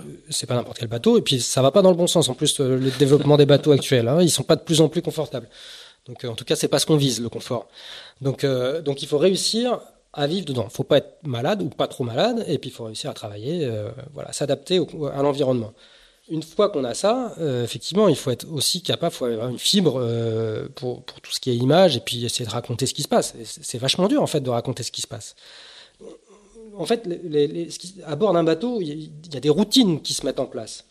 Euh, et les, routines font partie de la vie des marins. Et, les marins ne remarquent même plus des choses qui, qui sont évidentes pour eux, mais qui, quand on les raconte euh, au public, Mm. euh, deviennent vachement intéressantes. Parce que les gens qui sont extérieurs, à, à- à- enfin, un petit peu, qui font de la voile sur des bateaux un petit peu plus classiques, n'imaginent pas ce que, ce que ça peut être de, de naviguer sur ces bateaux-là. Donc il faut réussir à s'extraire un petit peu de, de, de ce rôle de navigant et à essayer d'identifier des choses qui sont évidentes pour les navigants, mais qui ne le sont pas pour le monde extérieur, et à les raconter. Tu, tu considères que si tu n'avais pas eu euh, le vécu euh, maritime que tu as eu, plus la vie dans l'équipe que, que tu as eu, tu n'aurais pas pu raconter tout ce que tu as raconté? Alors, la vie dans l'équipe, c'est essentiel parce que tu apprends à connaître les gens, à, établir une relation de confiance. Les gens viennent pas te voir et te raconter leur vie et ce qu'ils pensent euh, s'ils n'ont pas confiance en toi. Euh, donc ça, c'est essentiel. Euh, et puis, alors, le savoir-faire en termes de maritime euh, est utile pour comprendre ce qui se passe. C'est difficile de faire partager une passion à des gens si tu n'es pas toi-même passionné. Mm. Donc, euh, donc oui, c'est un- pour moi, c'est un plus quand même. Mais par exemple, quand tu fais, du, tu vas faire trois Volvo au total, hein, le, Mm. euh, une, une seule intégrale et les deux, les deux autres euh, Ouais. en, en- en pige entre guillemets. Ouais. Euh, quand tu vas, quand tu vas chez, quand tu fais la Volvo avec Dongfeng, évidemment que tu connais une très grande partie de l'équipage, mais quand tu fais quelques étapes sur Brunel, tu n'arrives pas du tout à construire cette relation. Comment, comment, comment ça Bah, fonctionne si, elle se, elle se construit, mais elle se construit au fur et à mesure. Ah oui, au fur et à mesure. en cours de La première étape, c'est mais c'est une étape longue, c'est entre Melbourne et, et Hong Kong.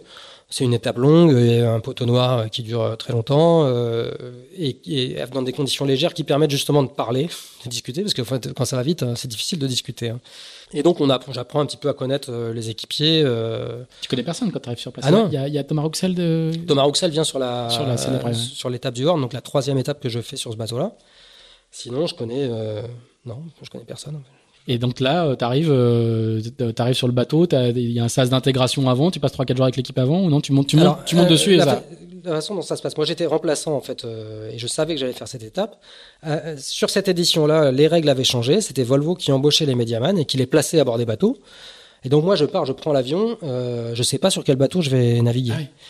Et, euh, et j'arrive à, je crois que c'est à Abu Dhabi, il y a une escale. Et là, j'ai un message en me disant, tu vas naviguer sur Brunel.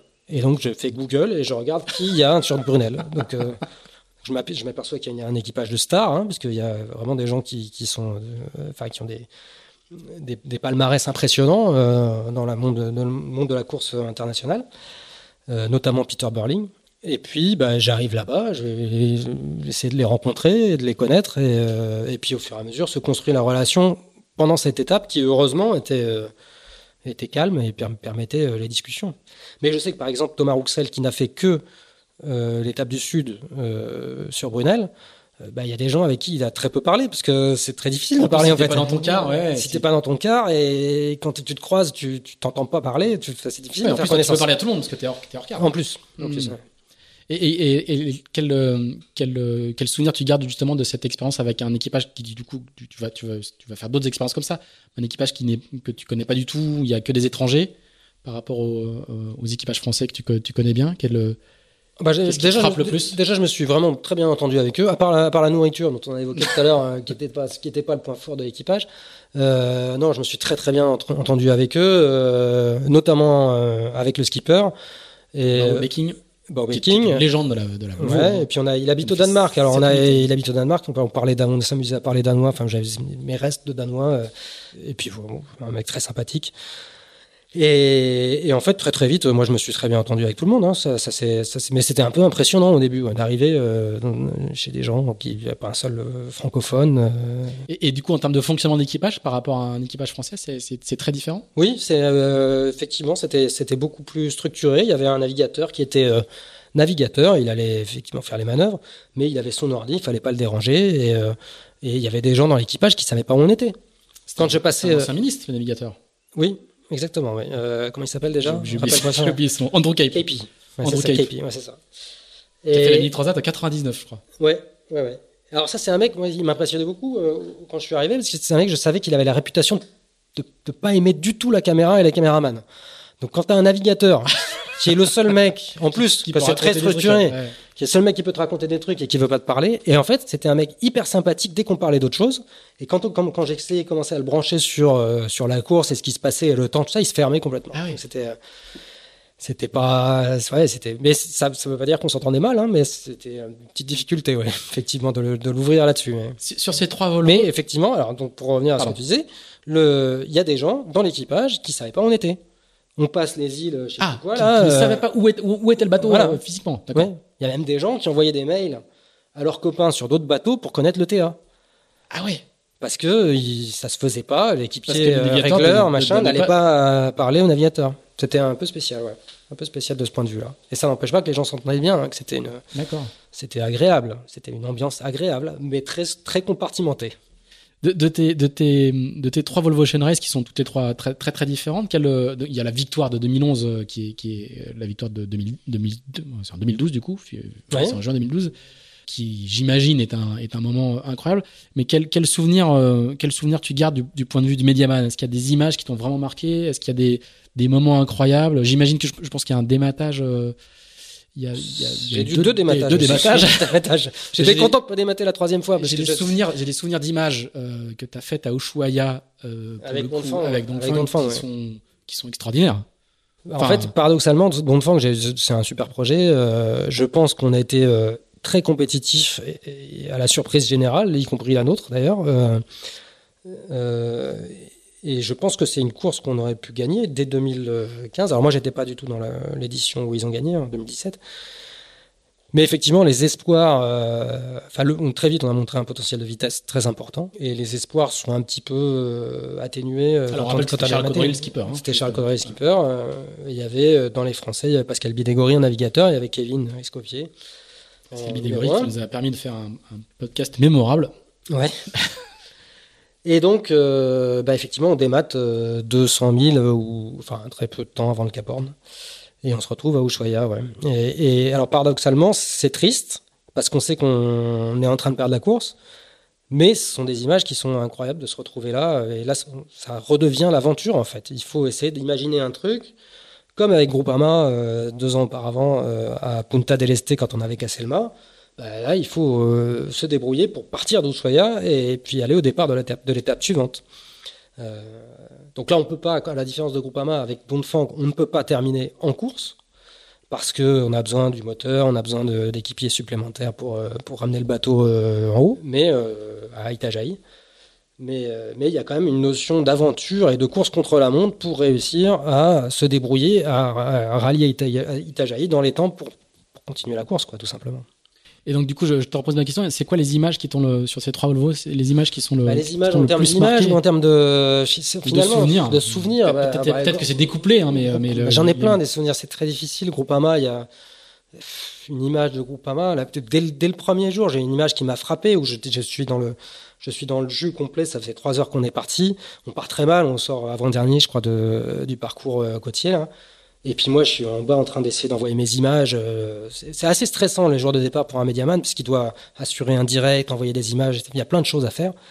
Et puis d'un seul coup, je sors et, et je vois Martin Stromberg qui me regarde et qui me fait. Il a un sourire jusque-là. Je dis Qu'est-ce qui t'arrive? Et puis, on a un bateau extraordinaire. Je dis Super. Qu'est-ce que tu. Pourquoi tu me dis ça? Et, et il me dit Bah là, euh, regarde, on a passé un tel, un tel, un tel. Ouais, et puis il y a les deux de- de devant. Il y a, bord de et il y a un bord de reaching. dans le sud de l'Espagne là, Ouais, qui, qui euh, vous niveau toute la flotte. de. Gata, là, et, et où on se rend compte effectivement que le bateau a un potentiel énorme à cette allure. Et il faudra attendre deux étapes et éventuellement euh, une victoire à Auckland pour, pour confirmer et utiliser ce, ce potentiel. Mais, euh, mais on a eu ce, ce petit, ce petit avant-goût. Et c'est c'est une image qui m'a marqué parce que, parce que ça va pas, on est avant-dernier, et puis je galère et machin, et puis l'autre qui arrive avec son sourire et qui me dit on a un bateau qui est génial. Qu'est-ce que tu me racontes? Euh, Qu'est-ce que j'ai comme autre image? Euh, bah, à Punta del Este, on a un mât qui est cassé en deux. Il y a l'équipe qui est en train d'essayer de faire un manchon pour, euh, enfin, de le manchonner et puis de faire un, un gréement plus court pour ramener le bateau à Itajaï. On est avec Franck, on se donne rendez-vous pour aller déjeuner ou dîner, je sais plus, et on se retrouve à la terrasse d'un resto et puis il me regarde, il me fait, ah c'est quand même con, on aurait pu la gagner cette course. Euh, je dis quoi? Tu quoi Tu parles Tu parles de l'étape ou de la course? Il me fait non, la course. Je dis bah c'est pas- pas fini. Alors sans y croire trop moi-même, je dis bah c'est pas fini. Il me fait non, c'est pas fini, mais enfin bon là quand même il faudrait un, paquet de- d'enchaînements, de, bon enchaînement de choses pour que pour que ça se passe bien. Et puis on discute un petit peu et on finit par se convaincre, ou il finit par se convaincre que c'est pas fini et puis qu'on va tout faire pour euh, continuer. Mais enfin, je sens qu'il y a quand même une euh, voilà une. Ce qui est rare, les aveux de faiblesse de Franck Camas ne sont pas courants. Ce qui est rare. Mais euh, effectivement, on n'était pas bien là. On était ouais, à trois étapes, ou à cinq, quatre étapes de l'arrivée, avec un mât cassé en deux, sans savoir si on allait pouvoir terminer l'étape, et avec nos concurrents principaux qui, qui nous passaient devant. Donc, Que- Quel souvenir tu gardes de la, de la victoire? Qui a, qui a La presque lieu victoire, en deux temps. hein. Il y a, il y a, il y a l'arrivée victorieuse à Lorient qui, pour les, pour les marins du cru, euh, moi j'étais sur les pontons, euh, euh, c'est un moment extraordinaire, franchement, littéralement quoi. ouais. Il y a le fameux survol de, de la patrouille de France. Mais il y a surtout avant, juste un petit peu avant le patrouille, la, voilà, la patrouille c'est de c'est France, ce que je voulais te. on est, on est en train, il y a des images. euh, passer au vous vous passez des les images qui sont dingues c'est en fait. Non, avant les Ah, il y a- Glénans. il y a le jibe, Avant il y a les le fameux Glénans, il y a le jibe. fameux jibe, Le fameux jibe. le fameux jibe. Des images qui sont, qui sont, c'est que j'ai aucun mérite, hein, parce que c'est des images des, des caméras fixes, hein, donc il suffisait d'appuyer. hein. En l'occurrence, il suffisait d'appuyer sur un bouton. Alors, on récapitule rapidement. hein. Départ de Lisbonne, vous enroulez les Açores et ensuite euh, bord direct les Açores, Lorient. Il y a un jibe à Calais qui va décider du sort de la course quasiment entre vous et, les Espagnols au- au-delà du jibe, on est tous la flotte en train de se piller dans 40 nœuds, dans, dans 50 dans nœuds. 50, enfin il y a 48 nœuds quoi. tu dis mais euh, enfin où est-ce que ça va s'arrêter? Et, et moi j'ai souvenir de j'étais à, l'intérieur du bateau. Il y avait Franck à côté de moi. Franck il venait de faire un quart de bar je crois. Il s'assoit à côté de moi et puis alors, je regarde, j'ai les chiffres, je regarde le, le vent, je regarde la vitesse, je regarde les classements et je me dis mais on, on est en train de tout jouer, 9 mois de course et 2 ans de préparation sur, sur les 2-3 heures qui suivent là. C'est le premier qui casse qui perd en fait. Et, nous, il faut juste qu'on réussisse à. Si on casse pas, on va gagner. Et, donc il y a ce jibe au milieu. Alors je regarde Franck. Ça va? Ouais, ça va. Tu dors pas? Non, je dors, pas. Et en fait, on n'arrive pas à dormir. C'est euh, un moment qui est d'une tension extrême. Et effectivement, il faut caler un jibe au milieu.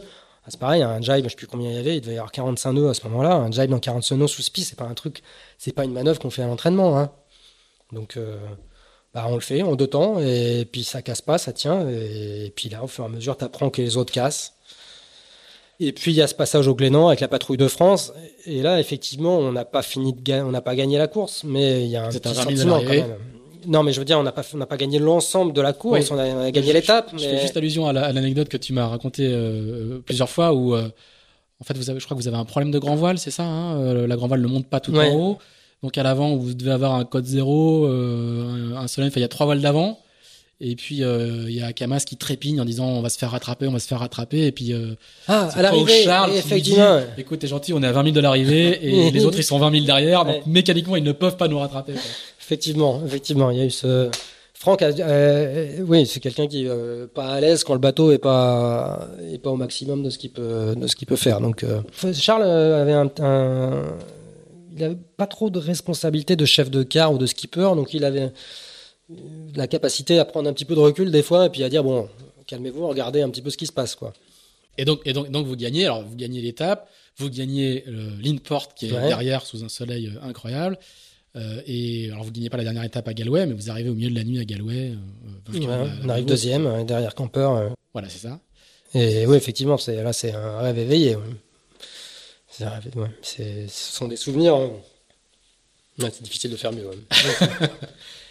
donc là, toi, tu vas basculer complètement, tu vas devenir médiaman professionnel. Alors du coup, c'est mm. quand même une belle carte de visite, médiaman sur la Volvo, sur le bateau vainqueur. Mm. Il y a des prix en plus de, entre Mediaman et. Euh, euh... Ouais, alors je les ai pas gagnés. J'en ai gagné, euh, je sais plus un ou deux, mais bon, j'ai pas gagné le prix final. Ouais. Voilà, mais en tout cas, euh, dans le monde du Mediaman naissant, c'est avoir fait la Volvo, c'est comme une carte de visite mmh. incroyable. Mmh. Donc du coup derrière, derrière ça va, ça va changer, ça va s'enchaîner. À partir de quel moment tu comprends qu'en fait c'est un vrai job euh, et que c'est le tien et que du coup bah tu vas te développer dans, dans, ce truc dans ce truc là. Ouais, j'hésite un peu pendant deux ans encore entre mon ancien boulot. D'ailleurs c'est ce sont Franck avec son projet classé et Charles avec Don Frank qui me, me rappellent en fait pour faire mon ancien métier. Mais euh, assez vite, je me rends compte que j'ai envie de, faire de l'image et que c'est ce qui me passionne. J'ai la chance d'enchaîner juste après euh, l'épopée Groupama, d'enchaîner un film, le film en solitaire. Avec François Cluzet, donc il y a une fiction autour du Vendée Globe. Voilà. Et donc j'étais embarqué en tant que, on était trois navigants et donc c'était Alex Peya, le skipper. On était trois navigants qui faisaient aussi partie plus ou moins de l'équipe du film en fait. Moi j'étais navigant, je m'occupais de la nave et je m'occupais d'aller tourner le making of et puis je faisais euh, quand il y avait des plans où il fallait monter dans le main etc. Je le faisais pour l'équipe. Et accessoirement, j'étais doublure de, de, François, Cluzet. Donc, il me mettait une perruque, euh, une perruque, un ciré, et puis j'allais euh, faire le faire le singe à l'avant pour les besoins du film. Et ça, c'était une expérience e-, extraordinaire qui a continué à. C'était sur l'ancien DCNS, hein? C'est ça, ouais. Qui est le qui aujourd'hui euh, qui aujourd'hui est le bateau de. Je sais pas, tu comprends ça, non, non, non, Tu vas retrouver. On va, on va, retrouver. Stéphane le dit raison, on a navigué sur un bateau équivalent. Euh, non, ça, je crois. Stéphane, c'est l'ancien, c'est l'ancien Hugo Boss. Euh, non, l'ancien DCNS, ça doit être le, ça doit être le bateau de Damien Séguin. Tu vérifieras. On vérifiera. Vous nous excuserez. on va, on va le garder, on l'enlèvera pas au montage. Vous nous excuserez si on s'est trompé. Bon, enfin, c'est l'un des deux, quoi. Voilà. Hmm. Et, euh... et, donc, ouais, expérience extraordinaire dans laquelle ça me conforte en fait dans l'idée que j'aime beaucoup euh, ce métier-là, euh, enfin les choses autour de l'image. Et ça, c'était une aventure en soi aussi, hein, euh, en solitaire. Faire, un, faire un, tourner un film avec une équipe de tournage, même réduite, à bord d'un IMOCA. Il faut savoir qu'on était 17 à bord. 17 hmm. à bord, de, 17 à bord avec, avec 16 personnes malades de mal de mer pour, pour, tourner, des, pour tourner des scènes, des scènes, des scènes d'action, de voile. C'était vachement sympa. Euh, ça, tu, tu, vas encore enchaîner, parce que du coup, tu vas faire un, un trophée Jules Verne avec Spinrift.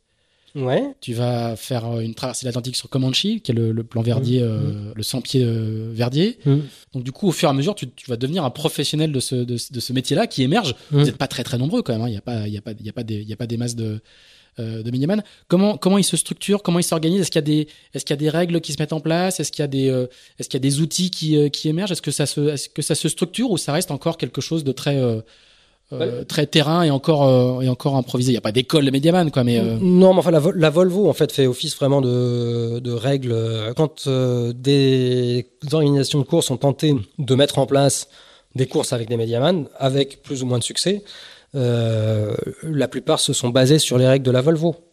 En gros, on a quelqu'un qui est à bord du bateau, euh, qui est dédié à l'image et puis à l'histoire en général, et qui n'a pas le droit de participer à la performance. Euh, voilà. Après, la, la, frontière est toujours difficile à trouver, hein, parce que la, finalement, faire la nourriture, quelque part, ça fait partie de la performance. Mmh. Mais, euh, mais bon, voilà, on, on, se, on, se, base sur ces règles-là, euh, qui font jurisprudence, un petit peu les règles de la Volvo, et, et voilà, après, il y a des courses euh, ou des records, notamment comme euh, bah, Spindrift, euh, le Jules Verne ou, euh, ou Comanche, où il n'y a, pas, a pas de règles, donc il n'y a pas de médiaman. Donc, Donc là, on, m'explique au début, oui, c'est bien, tu fais Mediaman et tu vas faire ton boulot de Mediaman. Par contre, ça, c'est une manivelle, il va falloir que tu la tournes, quoi, hein, souvent. Donc, et ça va être ta priorité. T'es un peu, un peu moins médiaman, un peu, un peu plus, euh, un peu plus équipier. Voilà. Il y a, y a hum, euh, juste un- une petite question sur l'évolution des dernières Volvo. Je me souviens qu'il y a eu aussi euh, pas mal de discussions autour de euh, si quand tu filmes l'avant, ne filme pas la combinaison de voile. Quand tu filmes tel truc, fais attention de ne pas montrer trop de trucs sur le- sur l'écran. Il y a aussi une petite culture de, de la confidentialité qui s'est mise en place au fur, au fur et à mesure. ben, alors, justement, c'était assez prégnant sur sur la dernière Volvo sur sur sur Dongfeng. On, on, il disait beaucoup. euh, ils peuvent ils peuvent tout savoir. euh, il y a beaucoup d'espionnage. Enfin les gens les gens les- ils regardent les images des autres pour voir leur config, etc. Oui, etc. oui, oui. Alors euh, moi, j'ai, alors j'ai pas navigué sur Dongfang la, la, la dernière édition. Effectivement, sur Groupama, alors c'était encore pire au début. Euh, Groupama et les autres bateaux, cette génération de bateaux, c'était des protos, hein, donc euh, des choses qu'il fallait pas, qu'il fallait pas montrer. Euh, sur Dongfang en 2014, euh, oui, il y avait quelques secrets. Et, et en tant que médiaman de l'équipe, eh ben on, s'en- on les montrait pas, mais ça m'a pas vraiment marqué en fait. Et je pense que d'une manière générale, les équipages avec lesquels j'ai navigué sont, il y a toujours quelques personnes qui étaient un petit peu, euh, pas parano, mais on va dire prudentes. Mais les skippers, donc les, personnes qui décidaient, étaient rel- relativement ouvertes. Franck Camas c'est quelqu'un qui, raconte très facilement euh, les choses, euh, qui, cache très peu de choses en fait. T'es toujours libre, quels que soient les projets sur lesquels tu as navigué? T'es es toujours libre? C'est toi qui décides ce que t'envoies? Ouais, j'ai jamais eu quelqu'un à vérifier. euh, Jamais personne t'a demandé de, de consulter ou jamais personne t'a dit bah ça tu montres pas? Pendant les courses, non. Pendant les courses, c'est pas, c'est pas arrivé. Euh, non, non, j'ai toujours été assez libre en fait. Il peut y avoir un filtrage à terre par contre. Oui, ah bah ça, bien sûr. ça, Oui, oui, filtrer. oui, oui. Ça Oui, t'est arrivé de- tu sais que si, si jamais t'as déjà envoyé des images et à terre on t'a dit euh, écoute ça euh, c'est pas indispensable? Alors j'ai eu des retours, oui, j'ai déjà eu des retours. On me disait oui, ça c'est pas terrible, mais euh, euh, des photos. J'ai le souvenir d'une photo euh, un peu trop dénu- dénudée, de, euh, alors que ça nous, ça faisait partie de notre quotidien, de Martin Kreit euh, sur la sur Groupama. Euh, et nous, ça nous faisait marrer. Et puis à terre, en fait, c'était, on était un petit peu en décalage. Et Ouais. on nous dit, bah non, ça, ça va pas, ça. Euh, mais bon, enfin, c'est- mais c'est vraiment anecdotique. En général, j'ai, l'impression d'avoir assez peu été euh, Toujours été libre de, de- ouais, de ouais. tes propositions. Et, et, euh, pour compléter, est-ce qu'il y a des moments où euh, quand tu prends des images ou quand tu les envoies, tu dis ça, ça c'est ça c'est fort, ça vous allez voir ce que vous allez voir. euh, Ah bah oui, il y a des fois, je sais que j'ai de, bah, une, ouais, plaque, une plaque, comme on dit quoi. quand j'envoie sur Brunel, quand on fait voler un drone en Ah, 42 la fameuse- temps, t'envoies les images, quand t'appuies sur scène, tu te dis, bah, celle-là, oui, c'est ce qu'on va aller voir. hein. Celle-là, ouais, on va aller voir, ouais. Tu, Mais- tu- tu le sens quoi, tu t'en rends compte. Oui, oui, bien sûr, ouais. bien sûr. Alors- Et ça peut être, ça peut être, euh, ça peut être soit des images impressionnantes, soit des, des histoires euh, sympas sur la Brest Atlantique, euh, sur euh, Gitana l'année dernière. Euh, J'ai su à certains sujets qui, enfin, qui allaient plaire tout de suite, quoi, des, sur des, des choses qui n'étaient pas forcément du drone ou des, des images impressionnantes, mais des, juste, juste des scènes de, de vie, quoi, entre, euh, bah, entre les deux skippers. Et, et je savais que ça, ça allait marcher, quoi. Tu sais, alors on- du coup on va, on va, on va revenir dessus euh, un, un- un tout petit peu. Euh, T'as fait un très beau film hein, que qu'on a projeté euh, lors du festival Wind qu'on avait organisé en début février. Il y a, y a une scène désormais fameuse pour ceux qui ont vu le film. Ils ne sont pas nombreux. Il fallait venir à Wind euh, ou euh, ou être abonné à Canal Plus Sport parce qu'il est passé, Ouais. euh, il est passé une fois sur Canal Plus Sport. Il y a une fameuse scène euh, de tension entre les deux marins où euh, ils sont pas d'accord sur une partie de la, la, la stratégie et où euh, ça va pas très, ça, va- ça, ça monte pas beaucoup dans les tours, mais on, on, on voit que c'est pas chiqué, c'est devant ta caméra, et, ils, ils s'engueulent pas, ils, se, ils, se, ils argumentent un peu fort, on va dire. Et ça, quand, tu- quand, tu, quand tu le filmes, tu sais que tu te dis, tiens, ils ont oublié que j'étais là, sinon ils le feraient pas. Ou tiens, euh, là j'ai un moment de vérité. Quel est, quel est, quel, quel est ton, Elle- quel là- est ton réflexe au moment où tu, où tu, tu tournes cette, cette scène-là? Alors ça, c'est l'avantage en fait d'être médiaman sans, enfin, en faisant, en se concentrant sur cette tâche-là finalement, c'est que c'est que t'es à l'affût de trucs comme ça. Et là, je filme et, et puis effectivement, je me dis bah tiens, ils ont oublié que j'étais là, ou ils s'en fichent, ou ils savent que je vais pas le diffuser comme ça, sans, enfin en tout cas sans prévenir. Donc Enfin, Ils se euh, doutent pas que ça va finir sur un grand écran devant non, 2000 personnes, quoi. Non, non, non, mais en même temps, euh, en même temps, je pense que c'est, ça fait partie, euh, ça fait partie de la vie euh, à bord. Et en fait, il y a quand même un truc, c'est chez Gitana, euh, c'est une des équipes. Alors, je parle à la fois de- du management de l'équipe et de la communication, et, et puis des skippers. c'est une des équipes où, où, on est très très libre, quoi. On, on, enfin, nous, en tant que personne qui raconte les histoires, j'ai très peu de barrières avec Gitana. Effectivement, on a, j'ai des, des, demandes de, la part de, de clients de dire, bah, je voudrais des films sur ce thème-là ou sur. Mais quand on a des choses euh, intéressantes, bah, j'ai, assisté, j'ai filmé un, un, meeting de management euh, la semaine dernière chez eux on sait, on se connaît très bien, on se fait confiance. Je sais qu'ils savent bien que je vais pas le, le diffuser. Enfin, évidemment, de toute façon, ils, ils, vérifient tout ce que je diffuse, ils le regardent. Mais on a des images avec des moments hyper authentiques. Et, et donc, ils ont cette culture-là dans cette équipe, maintenant, en tout cas, qui est très riche et qui est très, euh, très intéressante pour nous. extrêmement valorisant pour le, pour l'équipage, les marins, et ces moments de vérité-là qui ne sont pas accessibles, pour le coup, au grand public, euh, sont des moments très forts. Mais justement, il y en a au final des moments de des moments de tension. On a, on, pu en voir beaucoup dans les dans les images que tu filmes.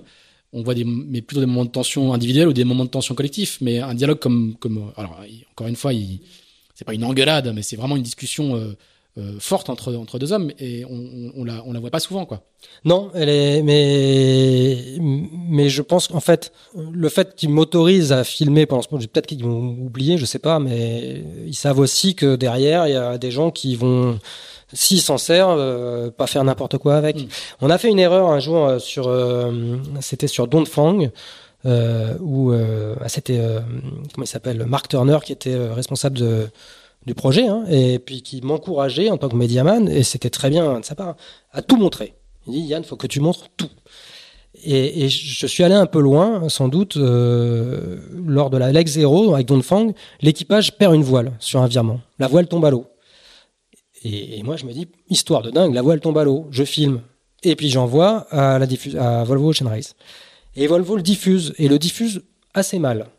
Parce qu'il s'avère qu'on était en tête, on récupère la voile et on était toujours en tête après avoir récupéré la voile. Mais la nuit d'après, on se fait doubler pour une mauvaise option. Et en fait, pour, pour eux, c'était c'était c'était facile de raconter l'histoire en disant, bah voilà, ils étaient en tête, ils ont fait tomber la voile. Regardez, ils sont avant, ils sont avant dernier. Et, et, en fait, on est passé, c'était très embarrassant. On a eu des commentaires qui, qui étaient extrêmement mauvais euh, sur euh, sur les réseaux sociaux. Et bon, ce moment-là, ces moments-là, je considère que c'est très important de les filmer. Il faut juste les, les, diffuser de manière un petit peu intelligente après, quoi. Si on avait attendu euh, de faire deuxième ou à une étape pour diffuser ça, ça n'a pas la même valeur et on, le contexte est complètement différent. C'est-à-dire que tu maîtrises la production, mais tu maîtrises, tu maîtrises pas forcément la diffusion et la manière dont c'est diffusé derrière. Alors dans ce cas-là, non. Dans ce cas, non. Donc il faut faire d'autant plus attention à ce que tu. Mais mais en fait, par exemple, maintenant sur Gitana, euh, on, on filme tout. Voilà, enfin, on essaye de filmer le maximum de choses et puis on essaye de diffuser de manière intelligente derrière, mais encore une fois, il y a assez peu de, assez peu de freins, assez peu de limites. Et est-ce que du coup, euh, à contrario, est-ce que toi, il y a des moments où tu as éteint ta caméra? Tu te dis non, là, c'est. Non. Tu euh... nous racontes ce que c'est, mais est-ce que, est-ce que, qu'il y a des, il y y a des moments où tu te dis c'est pas le moment? Non, mais je pense que le but c'est quand même de, de pas. Il y a forcément euh, quand on est, quand on est au large. Euh, des moments où les marins, en général, quels qu'ils soient, sont pas dans une situation très avantageuse pour eux. Et, et, et le but, c'est pas de les, enfin, de les montrer ouais, dans ouais. ces situations. Euh, euh, donc, ça peut être physique ou, ou émotionnel. Et c'est pas forcément, euh, c'est pas forcément intéressant. ça n'apporte rien finalement. Mm. Donc, mais éteindre ma caméra, non, pas forcément d'ailleurs. Sur les blessures moi, j'ai du mal, effectivement, sur les blessures. Quand il y a quelqu'un qui se blesse, on m'a encouragé sur la volo à dire il faut que tu filmes, faut que tu filmes. Je dis bah non, le mec, il saigne, machin, on sait pas ce qu'il a. Enfin, ça me gêne, quoi. Je, ouais, ça, ça me plaît pas tellement. Et puis, et puis pour la diffusion, encore moins. Parce que là, pour le coup, euh, le pire des choses, c'est que les proches de la personne apprennent, apprennent que la, cette personne s'est blessée en regardant, le, le voilà. de la Volvo. Ouais. Donc ça, ça me, ça, ça me dérange un petit peu. Donc ça m'arrive d'éteindre ma caméra, parfois. Alors, on, on, pour, pour, finir, on va, on va, on, va, parler un peu matériel, parce que quand même, entre les premiers, les premiers drones que tu as perdus sur Groupama parce qu'ils sont tombés à l'eau, et puis euh, ce que tu es capable de faire aujourd'hui euh, de nuit euh, dans 40 nœuds. Par exemple, sur le, sur le, le trophée Verne, c'est quoi ton. Euh, tu pars avec quoi comme, euh, comme, comme matériel, qui doit être, j'imagine, le matériel que tu emmènes en général sur, euh, sur une course aujourd'hui? Alors, c'est pas complètement défini, ce sera un peu plus light, un peu plus léger comme setup que, que sur les autres courses, parce que déjà, bah, j'aurai moins de temps à y consacrer, hein, donc. Donc je vais partir et puis bon, euh, je, vais amener un petit peu moins de choses. Mais il y aura forcément un drone ou deux, probablement deux drones. Euh, et puis un ou deux boîtiers euh, classiques hein, de, caméra avec deux objectifs, des objectifs qui permettent, des boîtiers, des objectifs qui permettent de, filmer en basse luminosité. Parce que je trouve que la nuit, en fait, c'est ça crée vraiment enfin, une ambiance qui est sympa. La moitié de notre temps, on, est, on navigue de nuit, hein, donc c'est sympa d'essayer de, retranscrire ça. Et voilà, puis des GoPro en fait, ou des action cam. En fait, on a une chance qui est quand même incroyable, c'est que en fait, autant ces, 30 dernières années, la, voile a évolué de manière complètement spectaculaire, hein, puisqu'on va deux fois plus vite que les bateaux d'il y a 20 ans. Euh. Mais, alors, du coup, c'est devenu aussi plus difficile de filmer, parce qu'on est dans des conditions moins confortables qu'auparavant. Mais, parallèlement à ça, le matériel euh, qui nous permet de filmer a évolué de manière euh, extraordinaire aussi. Donc, envoyer un drone dans 40 nœuds, il y a, il y a 10 ans, c'était complètement euh, improbable. Bon, maintenant, on arrive à le faire. On réussit pas à chaque coup, mais on arrive à le faire. Euh... Tu arrives à l'envoyer, mais tu n'arrives pas forcément à le récupérer.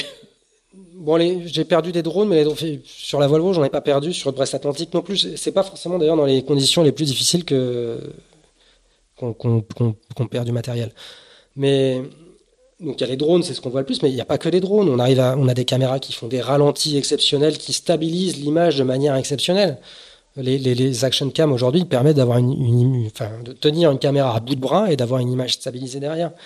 Donc tous ces outils en fait rendent, euh, ont évolué en même temps que la difficulté de filmer à bord qui a évolué avec l'évolution des bateaux qui, sont de plus en plus rapides et de plus en plus inconfortables. Et c'est assez intéressant finalement de, suivre, euh, cette évolution.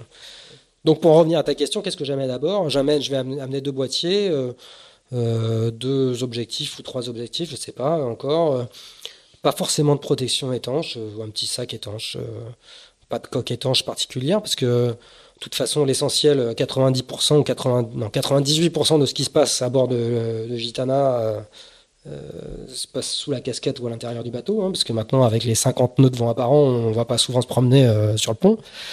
Et puis voilà, des GoPro et, ah, et tout. et puis là, sans doute l'appareil avec lequel on enregistre euh, le son aujourd'hui, parce que le son c'est quelque chose de. Parce que tu enregistres le son séparément? Alors ça m'arrive effectivement de euh, d'enregistrer euh, des zoom H4 hein, c'est un zoom H4 ça m'arrive ça m'arrive d'enregistrer. Tu, peux le poser sur ton tu peux le connecter à ton appareil euh, à ta, non alors le, pour le pour, pour, ce qui, pour ce qui est interview sonore non je, j'enregistre le son en même temps que je filme. Par contre ça m'arrive d'aller enregistrer des ambiances avec avec un micro séparé d'accord. Sur le sur le sur les drones c'est deux drones identiques ou il y a il y a des gammes de drones non non non non moi ça intéresse hein, il y a non, non, moi j'utilise. fait des petits tutos sur euh, sur euh, YouTube qui étaient vraiment euh, très sympas et très ouais, Et, et, ben en fait ça n'a pas changé depuis depuis ces tutos là. Moi j'utilise toujours les, Mavic 2 Pro là qui sont qui sont petits, hein, qui font 800 grammes, sur lesquels je greffe une petite poignée et puis et puis voilà on les décolle. Alors sur Brest Atlantique j'attendais en fait il faut savoir que le, le, le, plus compliqué limite c'est le décollage parce que le, drone doit décoller avec un vent apparent il s'attend vraiment pas du tout à avoir ce vent pas là, il n'est pas prévu pour. Donc sur Brest Atlantique, je me débrouillais pour attendre euh, soit un empannage, soit une euh, prise de riz, en fait que le bateau ralentisse, un changement de voile, un peeling. Le bateau ralentissait, du coup il y avait moins de vent apparent, je décollais, le bateau repartait, et après euh, bah, sur le, pour l'atterrissage, là c'est du pilotage, quoi. il faut suivre le bateau en espérant que le drone va assez vite, arrive à suivre le bateau.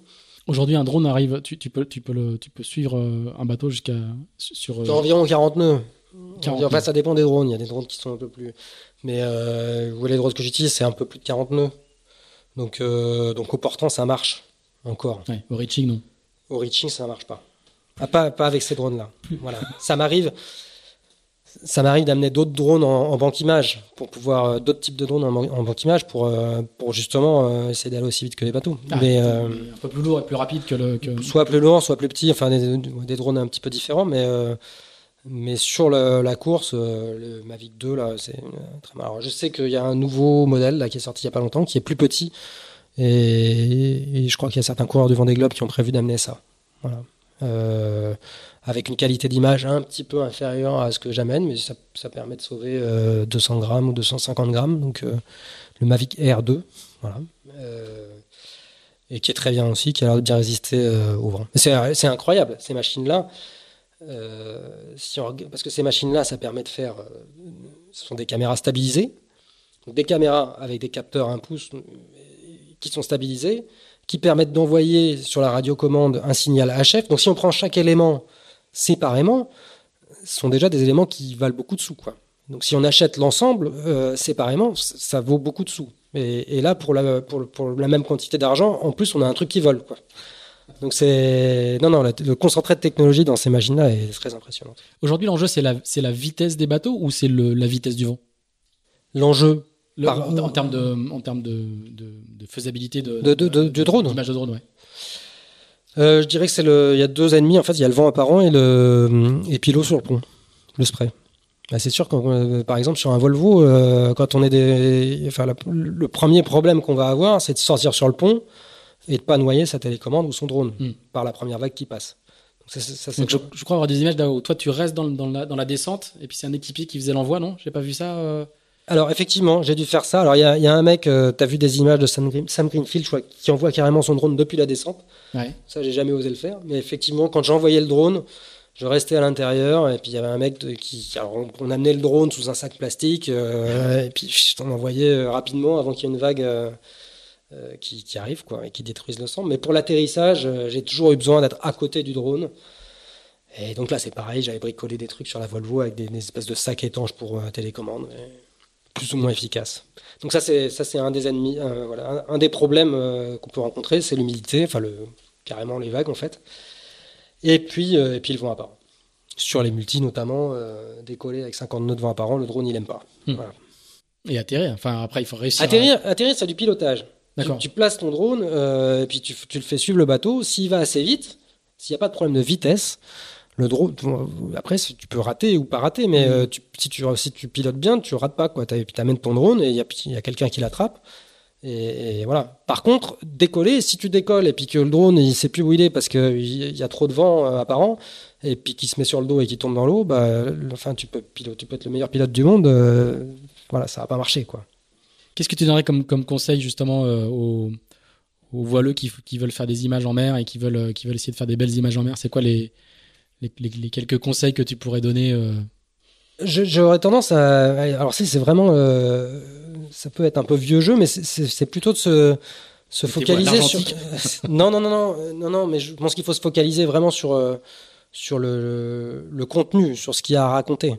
Encore plus que sur l'image. C'est super chouette d'avoir des belles images, mais mais, mais c'est encore mieux si on a quelque chose d'intéressant à dire, quoi. Mmh. Et, et en fait, je pense que, alors il y a des gens qui sont plus ou moins bons devant une caméra et des gens qui sont drôles, par exemple, naturellement, devant, qui arrivent à être drôles devant une caméra. Et, donc ça, c'est super, il faut en profiter. Mais c'est pas tout le monde. Et, et donc ceux pour qui c'est pas le cas, je pense que le mieux, c'est d'être sincère et de raconter réellement ce qui se passe et de raconter ses émotions et la façon dont on vit la course et les événements euh, euh, à ce moment-là. Et c'est comme ça qu'on va réussir à, toucher le public. Si on essaye de faire des vannes euh, un peu bancales ou, euh, ou de raconter, euh, de raconter d'où vient le vent et d'être très factuel, en fait, ça va pas être très intéressant. Moi, je serais favorable aujourd'hui à, des envois d'images un petit peu moins fréquents sur les courses. Mais plus qualitatifs. Mais plus qualitatifs, pas seulement pour le, en termes d'image en soi, mais en termes de contenu. En termes de contenu. Il y a, storytelling. Exactement il y a des jours qui se ressemblent hein, en course large, on va pas se mentir. Hein, quand, on, quand on, un peu moins d'ailleurs sur les sur les ultimes parce qu'on va tellement vite qu'on traverse les systèmes météo de manière euh, enfin, très très rapide. Mais sur les monocoques, même s'ils vont très vite, euh, il y a quand même des jours qui dans, dans les alizés qui sont un peu euh, répétitifs. sortir une vidéo tous les jours quand il se passe pas grand chose, c'est voilà. À part de savoir que le vent a pris deux de gauche ou deux de droite, ce dont tout le monde se fout, c'est pas très intéressant. Il y a des pas des producteurs, mais il y a des marins qui t'ont tapé dans l'œil, entre guillemets, je sais pas, des, des, des, gars qui ont fait la dernière mini transat avec des films un peu, un peu originaux, ou même d'autres marins qui, qui, te, qui te séduisent par leur manière justement de raconter les histoires euh, oui, alors il y en a effectivement qui sont vachement sincères et puis qui voilà qui sont, je, enfin je trouve plus intéressants que d'autres. Je sais pas s'il faut donner des noms, mais je, je, donne les noms de ceux qui te, qui te que, que, tu trouves sincères. Écoute, euh, moi j'aime bien ce que fait. Euh, ben, enfin, il y en a plein en fait, hein, mais j'aime bien ce que fait Sam Davis par exemple. Je trouve mhm. qu'elle est assez, elle est assez. Et en plus pour avoir navigué avec elle, je sais que c'est pas, c'est pas du. C'est une femme qui est heureuse en mer et, ça se voit et c'est vrai et c'est l'image qu'elle donne. et c'est pas c'est pas du fake en fait, c'est Mm. c'est assez sincère. Voilà, moi j'avais bien aimé en fait les, les, les quelques images qu'avait fait, quelques histoires qu'avait fait Morgan. euh, je navigue avec lui en ce moment, donc euh, Morgan Lagravière pendant le dernier Vendée Globe, il avait été critiqué. euh, euh, sur euh, sa, sa, sa sincérité Ouais. justement et moi je, est, extrêmement intéressante au final. je trouvais que c'était intéressant. je comprends que ça puisse choquer des gens, mais enfin bon, qui n'a pas fait, qui n'est pas allé Mm. sur un bateau un jour en disant mais qu'est-ce que je fais là en fait? Et, et lui, Qui n'a jamais prononcé cette phrase voilà, et, et lui, Pour ceux qui l'a dit. Et lui, il l'avait dit. Mm. Euh, voilà. Et dans les jeunes générations, tu regardes un petit peu ce que font. Je, te- je reprends l'exemple de- des ministres. Il y a des, il y a- tu regardes, tu, tu restes un petit peu en veille sur ces, sur ces aspects-là. Tu regardes un peu le, le- le- Pour être ce qui se fait ailleurs? Pour être franc, euh, pas tant que ça. J'ai j'ai suivi. euh, bah, il y en a un ou deux qui ont crevé l'écran euh, lors des, des- je sais plus quelle édition. Il y a deux éditions. Il y avait Clarisse, par exemple, qu'on voyait partout, Mhm. euh, et c'était super hein, ce que ce qu'elle avait fait. euh, euh, Clarisse Kramer, donc. et et c'était vachement intéressant parce que c'est. Alors pour le coup, je sais pas si c'était sincère, mais enfin c'était en tout cas en décalage complet avec avec d'autres d'autres types de communication. Et elle, et je crois qu'elle n'était pas toute seule, elles avaient inventé un genre. euh, Mm. C'était super intéressant. Il y a beaucoup d'aujourd'hui le, le- les, les outils se sont vraiment démocratisés, même la Mm. culture de la de la production s'est démocratisée. Mm. Et euh, Je réalise que j'ai- parlé de deux filles, mais en fait il y a des il y a des gars aussi. hein. Il n'y a pas que il y a pas que les filles qui. Morgan Lagravière, c'est un garçon. Bah Morgan, oui. Euh, oui, donc je disais que ça, c'est- Ouais. la, la, la, la culture de la production de films Mm. et de et de, de, de réalisation de films dans les dans les courses, c'est quand même euh, massivement diffusé. Moi, le, à l'époque où nous on faisait du mini, par exemple, Mm. il y avait très très peu de gens qui filmaient, il y avait pas beaucoup de GoPro, il y avait pas de caméra stabilisée. Euh, Aujourd'hui, les outils sont devenus tellement peu chers et tellement accessibles que beaucoup beaucoup de gens font un film sur euh, sur leur course, quoi. Ouais, et puis c'est de la culture. Maintenant, tout le monde a une caméra c'est dans ça. sa poche. Ouais. Bah, un téléphone, ouais. Mm. Tout le monde a ça. Donc euh, forcément, ce serait presque bizarre de ne pas le faire quand on, quand on part en bateau. Donc, euh, donc oui, c'est plus naturel pour tout le monde, mais, mais c'est vachement dur de, rendre, enfin, de faire Ouais, des choses sûr. intéressantes. C'est vachement dur. Et je me creuse la tête sans arrêt, moi, hein, pour essayer de, de me renouveler, euh, de me dire, ah, cette histoire, est-ce que ça va intéresser? Non, on l'a déjà vu, euh, mais en même temps, c'est pas grave, euh, parce que c'est bien. Et puis ça, bah non, ça, tout le monde s'en fout, il n'y a que moi que ça intéresse. Enfin, c'est vachement dur. Et du coup, il y a des gens qui t'inspirent? Des gens qui m'inspirent en termes de... en termes justement de, de- de production d'images. de production d'images, de, de, de storytelling. Il y a des grands photographes qui te, qui te. Alors, dans le milieu de, la voile, oui, il y a forcément euh, un certain nombre de références euh, de gens qui ont travaillé là depuis longtemps. Et, puis moi, j'essaie de regarder aussi beaucoup ce qui se fait ailleurs. Euh, sur Brunel, là, on a bossé avec une boîte. euh, Enfin, c'est Brunel qui, qui employait une boîte euh, qui s'appelle Magenta Films. C'est, ce sont des Hollandais et qui font des. Ah, des- qui ont fait le film, le film final, le film récap final de, Exactement. euh, qui était formidable, ouais. Ouais, Et- avec et- plein de petits chiffres et tout, qui était, qui était très très bien. ouais. Et, et donc eux, ils font ça, mais ils font plein d'autres choses aussi. Ils travaillent avec euh, Red Bull en Formule 1, ils travaillent, euh, ils ont plein de projets et ils ont des idées qui sont euh, qui sont assez innovantes. Voilà. T'as jamais eu envie de faire de, de, de... alors tu t'as fait pour Win, t'as fait un 23 minutes qui est devenu un 26 pour pour Sport Plus, mais est-ce que t'as jamais été tenté de faire de faire long, de faire un 52, Si. de faire des grands films? Si, c'est, on aimerait bien le faire. euh, c'est, mais en fait, il y a très peu de demandes. Oui. Mais tu- vous contribuez euh, à cette demande euh, et, et je vous en remercie. Euh, c'est vrai que ces dernières années, le, le- la tendance était plutôt vers les, les clips courts euh, réseaux sociaux. Euh, plus de 30 secondes, c'était pas bien. Et, euh, et c'est un petit peu en train de changer. Mm. J'ai l'impression que les gens se fatiguent un petit peu de, de- du 30 secondes. Il faut continuer à en faire, à faire des images euh, un petit peu impressionnantes, euh, sympas, de- dans- un format très très court, euh, pour, pour, les gens qui aiment bien consommer ce genre de clip. Par contre, quand on veut commencer à raconter quelque chose, bah, il faut que ça dure un peu plus longtemps. Et ça, les gens commencent à s'en apercevoir et on a de plus en plus de demandes pour ça. Après, euh, 50 euh, minutes, 52 minutes, euh, euh, oui, c'est un truc qui, oui, c'est l'étape d'après, ce serait super de faire ça. ouais. Sur sur le Jules Verne, tu, tu sais déjà si tu fais un film euh, en fin de sur sur le s'il y a un film de prévu? Ah, Ça dépend tellement de choses, de, de- de- du résultat, de voilà. Si, enfin, mais ouais, enfin dans l'idée, nous on aimerait bien, euh, je- on le proposera à Gitana et je, et je les connais, je pense que Ils seront intéressés. ils seront intéressés. Euh, Le stand-by commence quand? Le 1er novembre. 1er novembre. Ça m'arrangerait qu'on ne parte pas avant le 8 novembre quand même, parce qu'on a deux trois trucs sur le feu en même temps. Mais ça commence le 1er novembre. Voilà. Écoute, la dernière fois qu'il y a un bateau qui est parti en même temps que le Vendée Globe pour une tentative de record autour du monde, Ouais. c'était Thomas Coville et ça lui a plutôt porté chance. Donc c'était plutôt, ouais. réussi. Eh ben super, merci beaucoup Yann. Eh ben, Euh, merci pour toutes tes, toutes ces, toutes ces histoires, ces anecdotes et ces conseils. Euh, bonne navigation, bonne continuation d'entraînement, bonne, euh, bonne continuation de banque d'images euh, pour toutes les équipes euh, du Vendée. Et bon, st- bon stand-by. On se croisera encore très probablement d'ici là. Merci à tous. Euh, on se retrouve euh, prochainement. On va, essayer d'intensifier un peu la, diffusion de ce podcast et de passer à un rythme un peu supérieur au, podcast mensuel, si on arrive, parce que nous aussi, on a beaucoup, beaucoup de, choses à faire en variant les, profils et les rencontres. Si vous les avez appréciés, si vous êtes encore avec nous après presque une heure et demie de, d'entretien, n'hésitez pas à nous dire ce que vous avez pensé de ce podcast, en bien ou en mal. N'hésitez pas non plus à mettre 5 étoiles, ou moins, mais mettez 5 étoiles, c'est mieux, sur iTunes. C'est important pour le, pour le référencement. Et puis on se retrouve euh, très prochainement avec un nouvel invité. Salut, merci. Salut.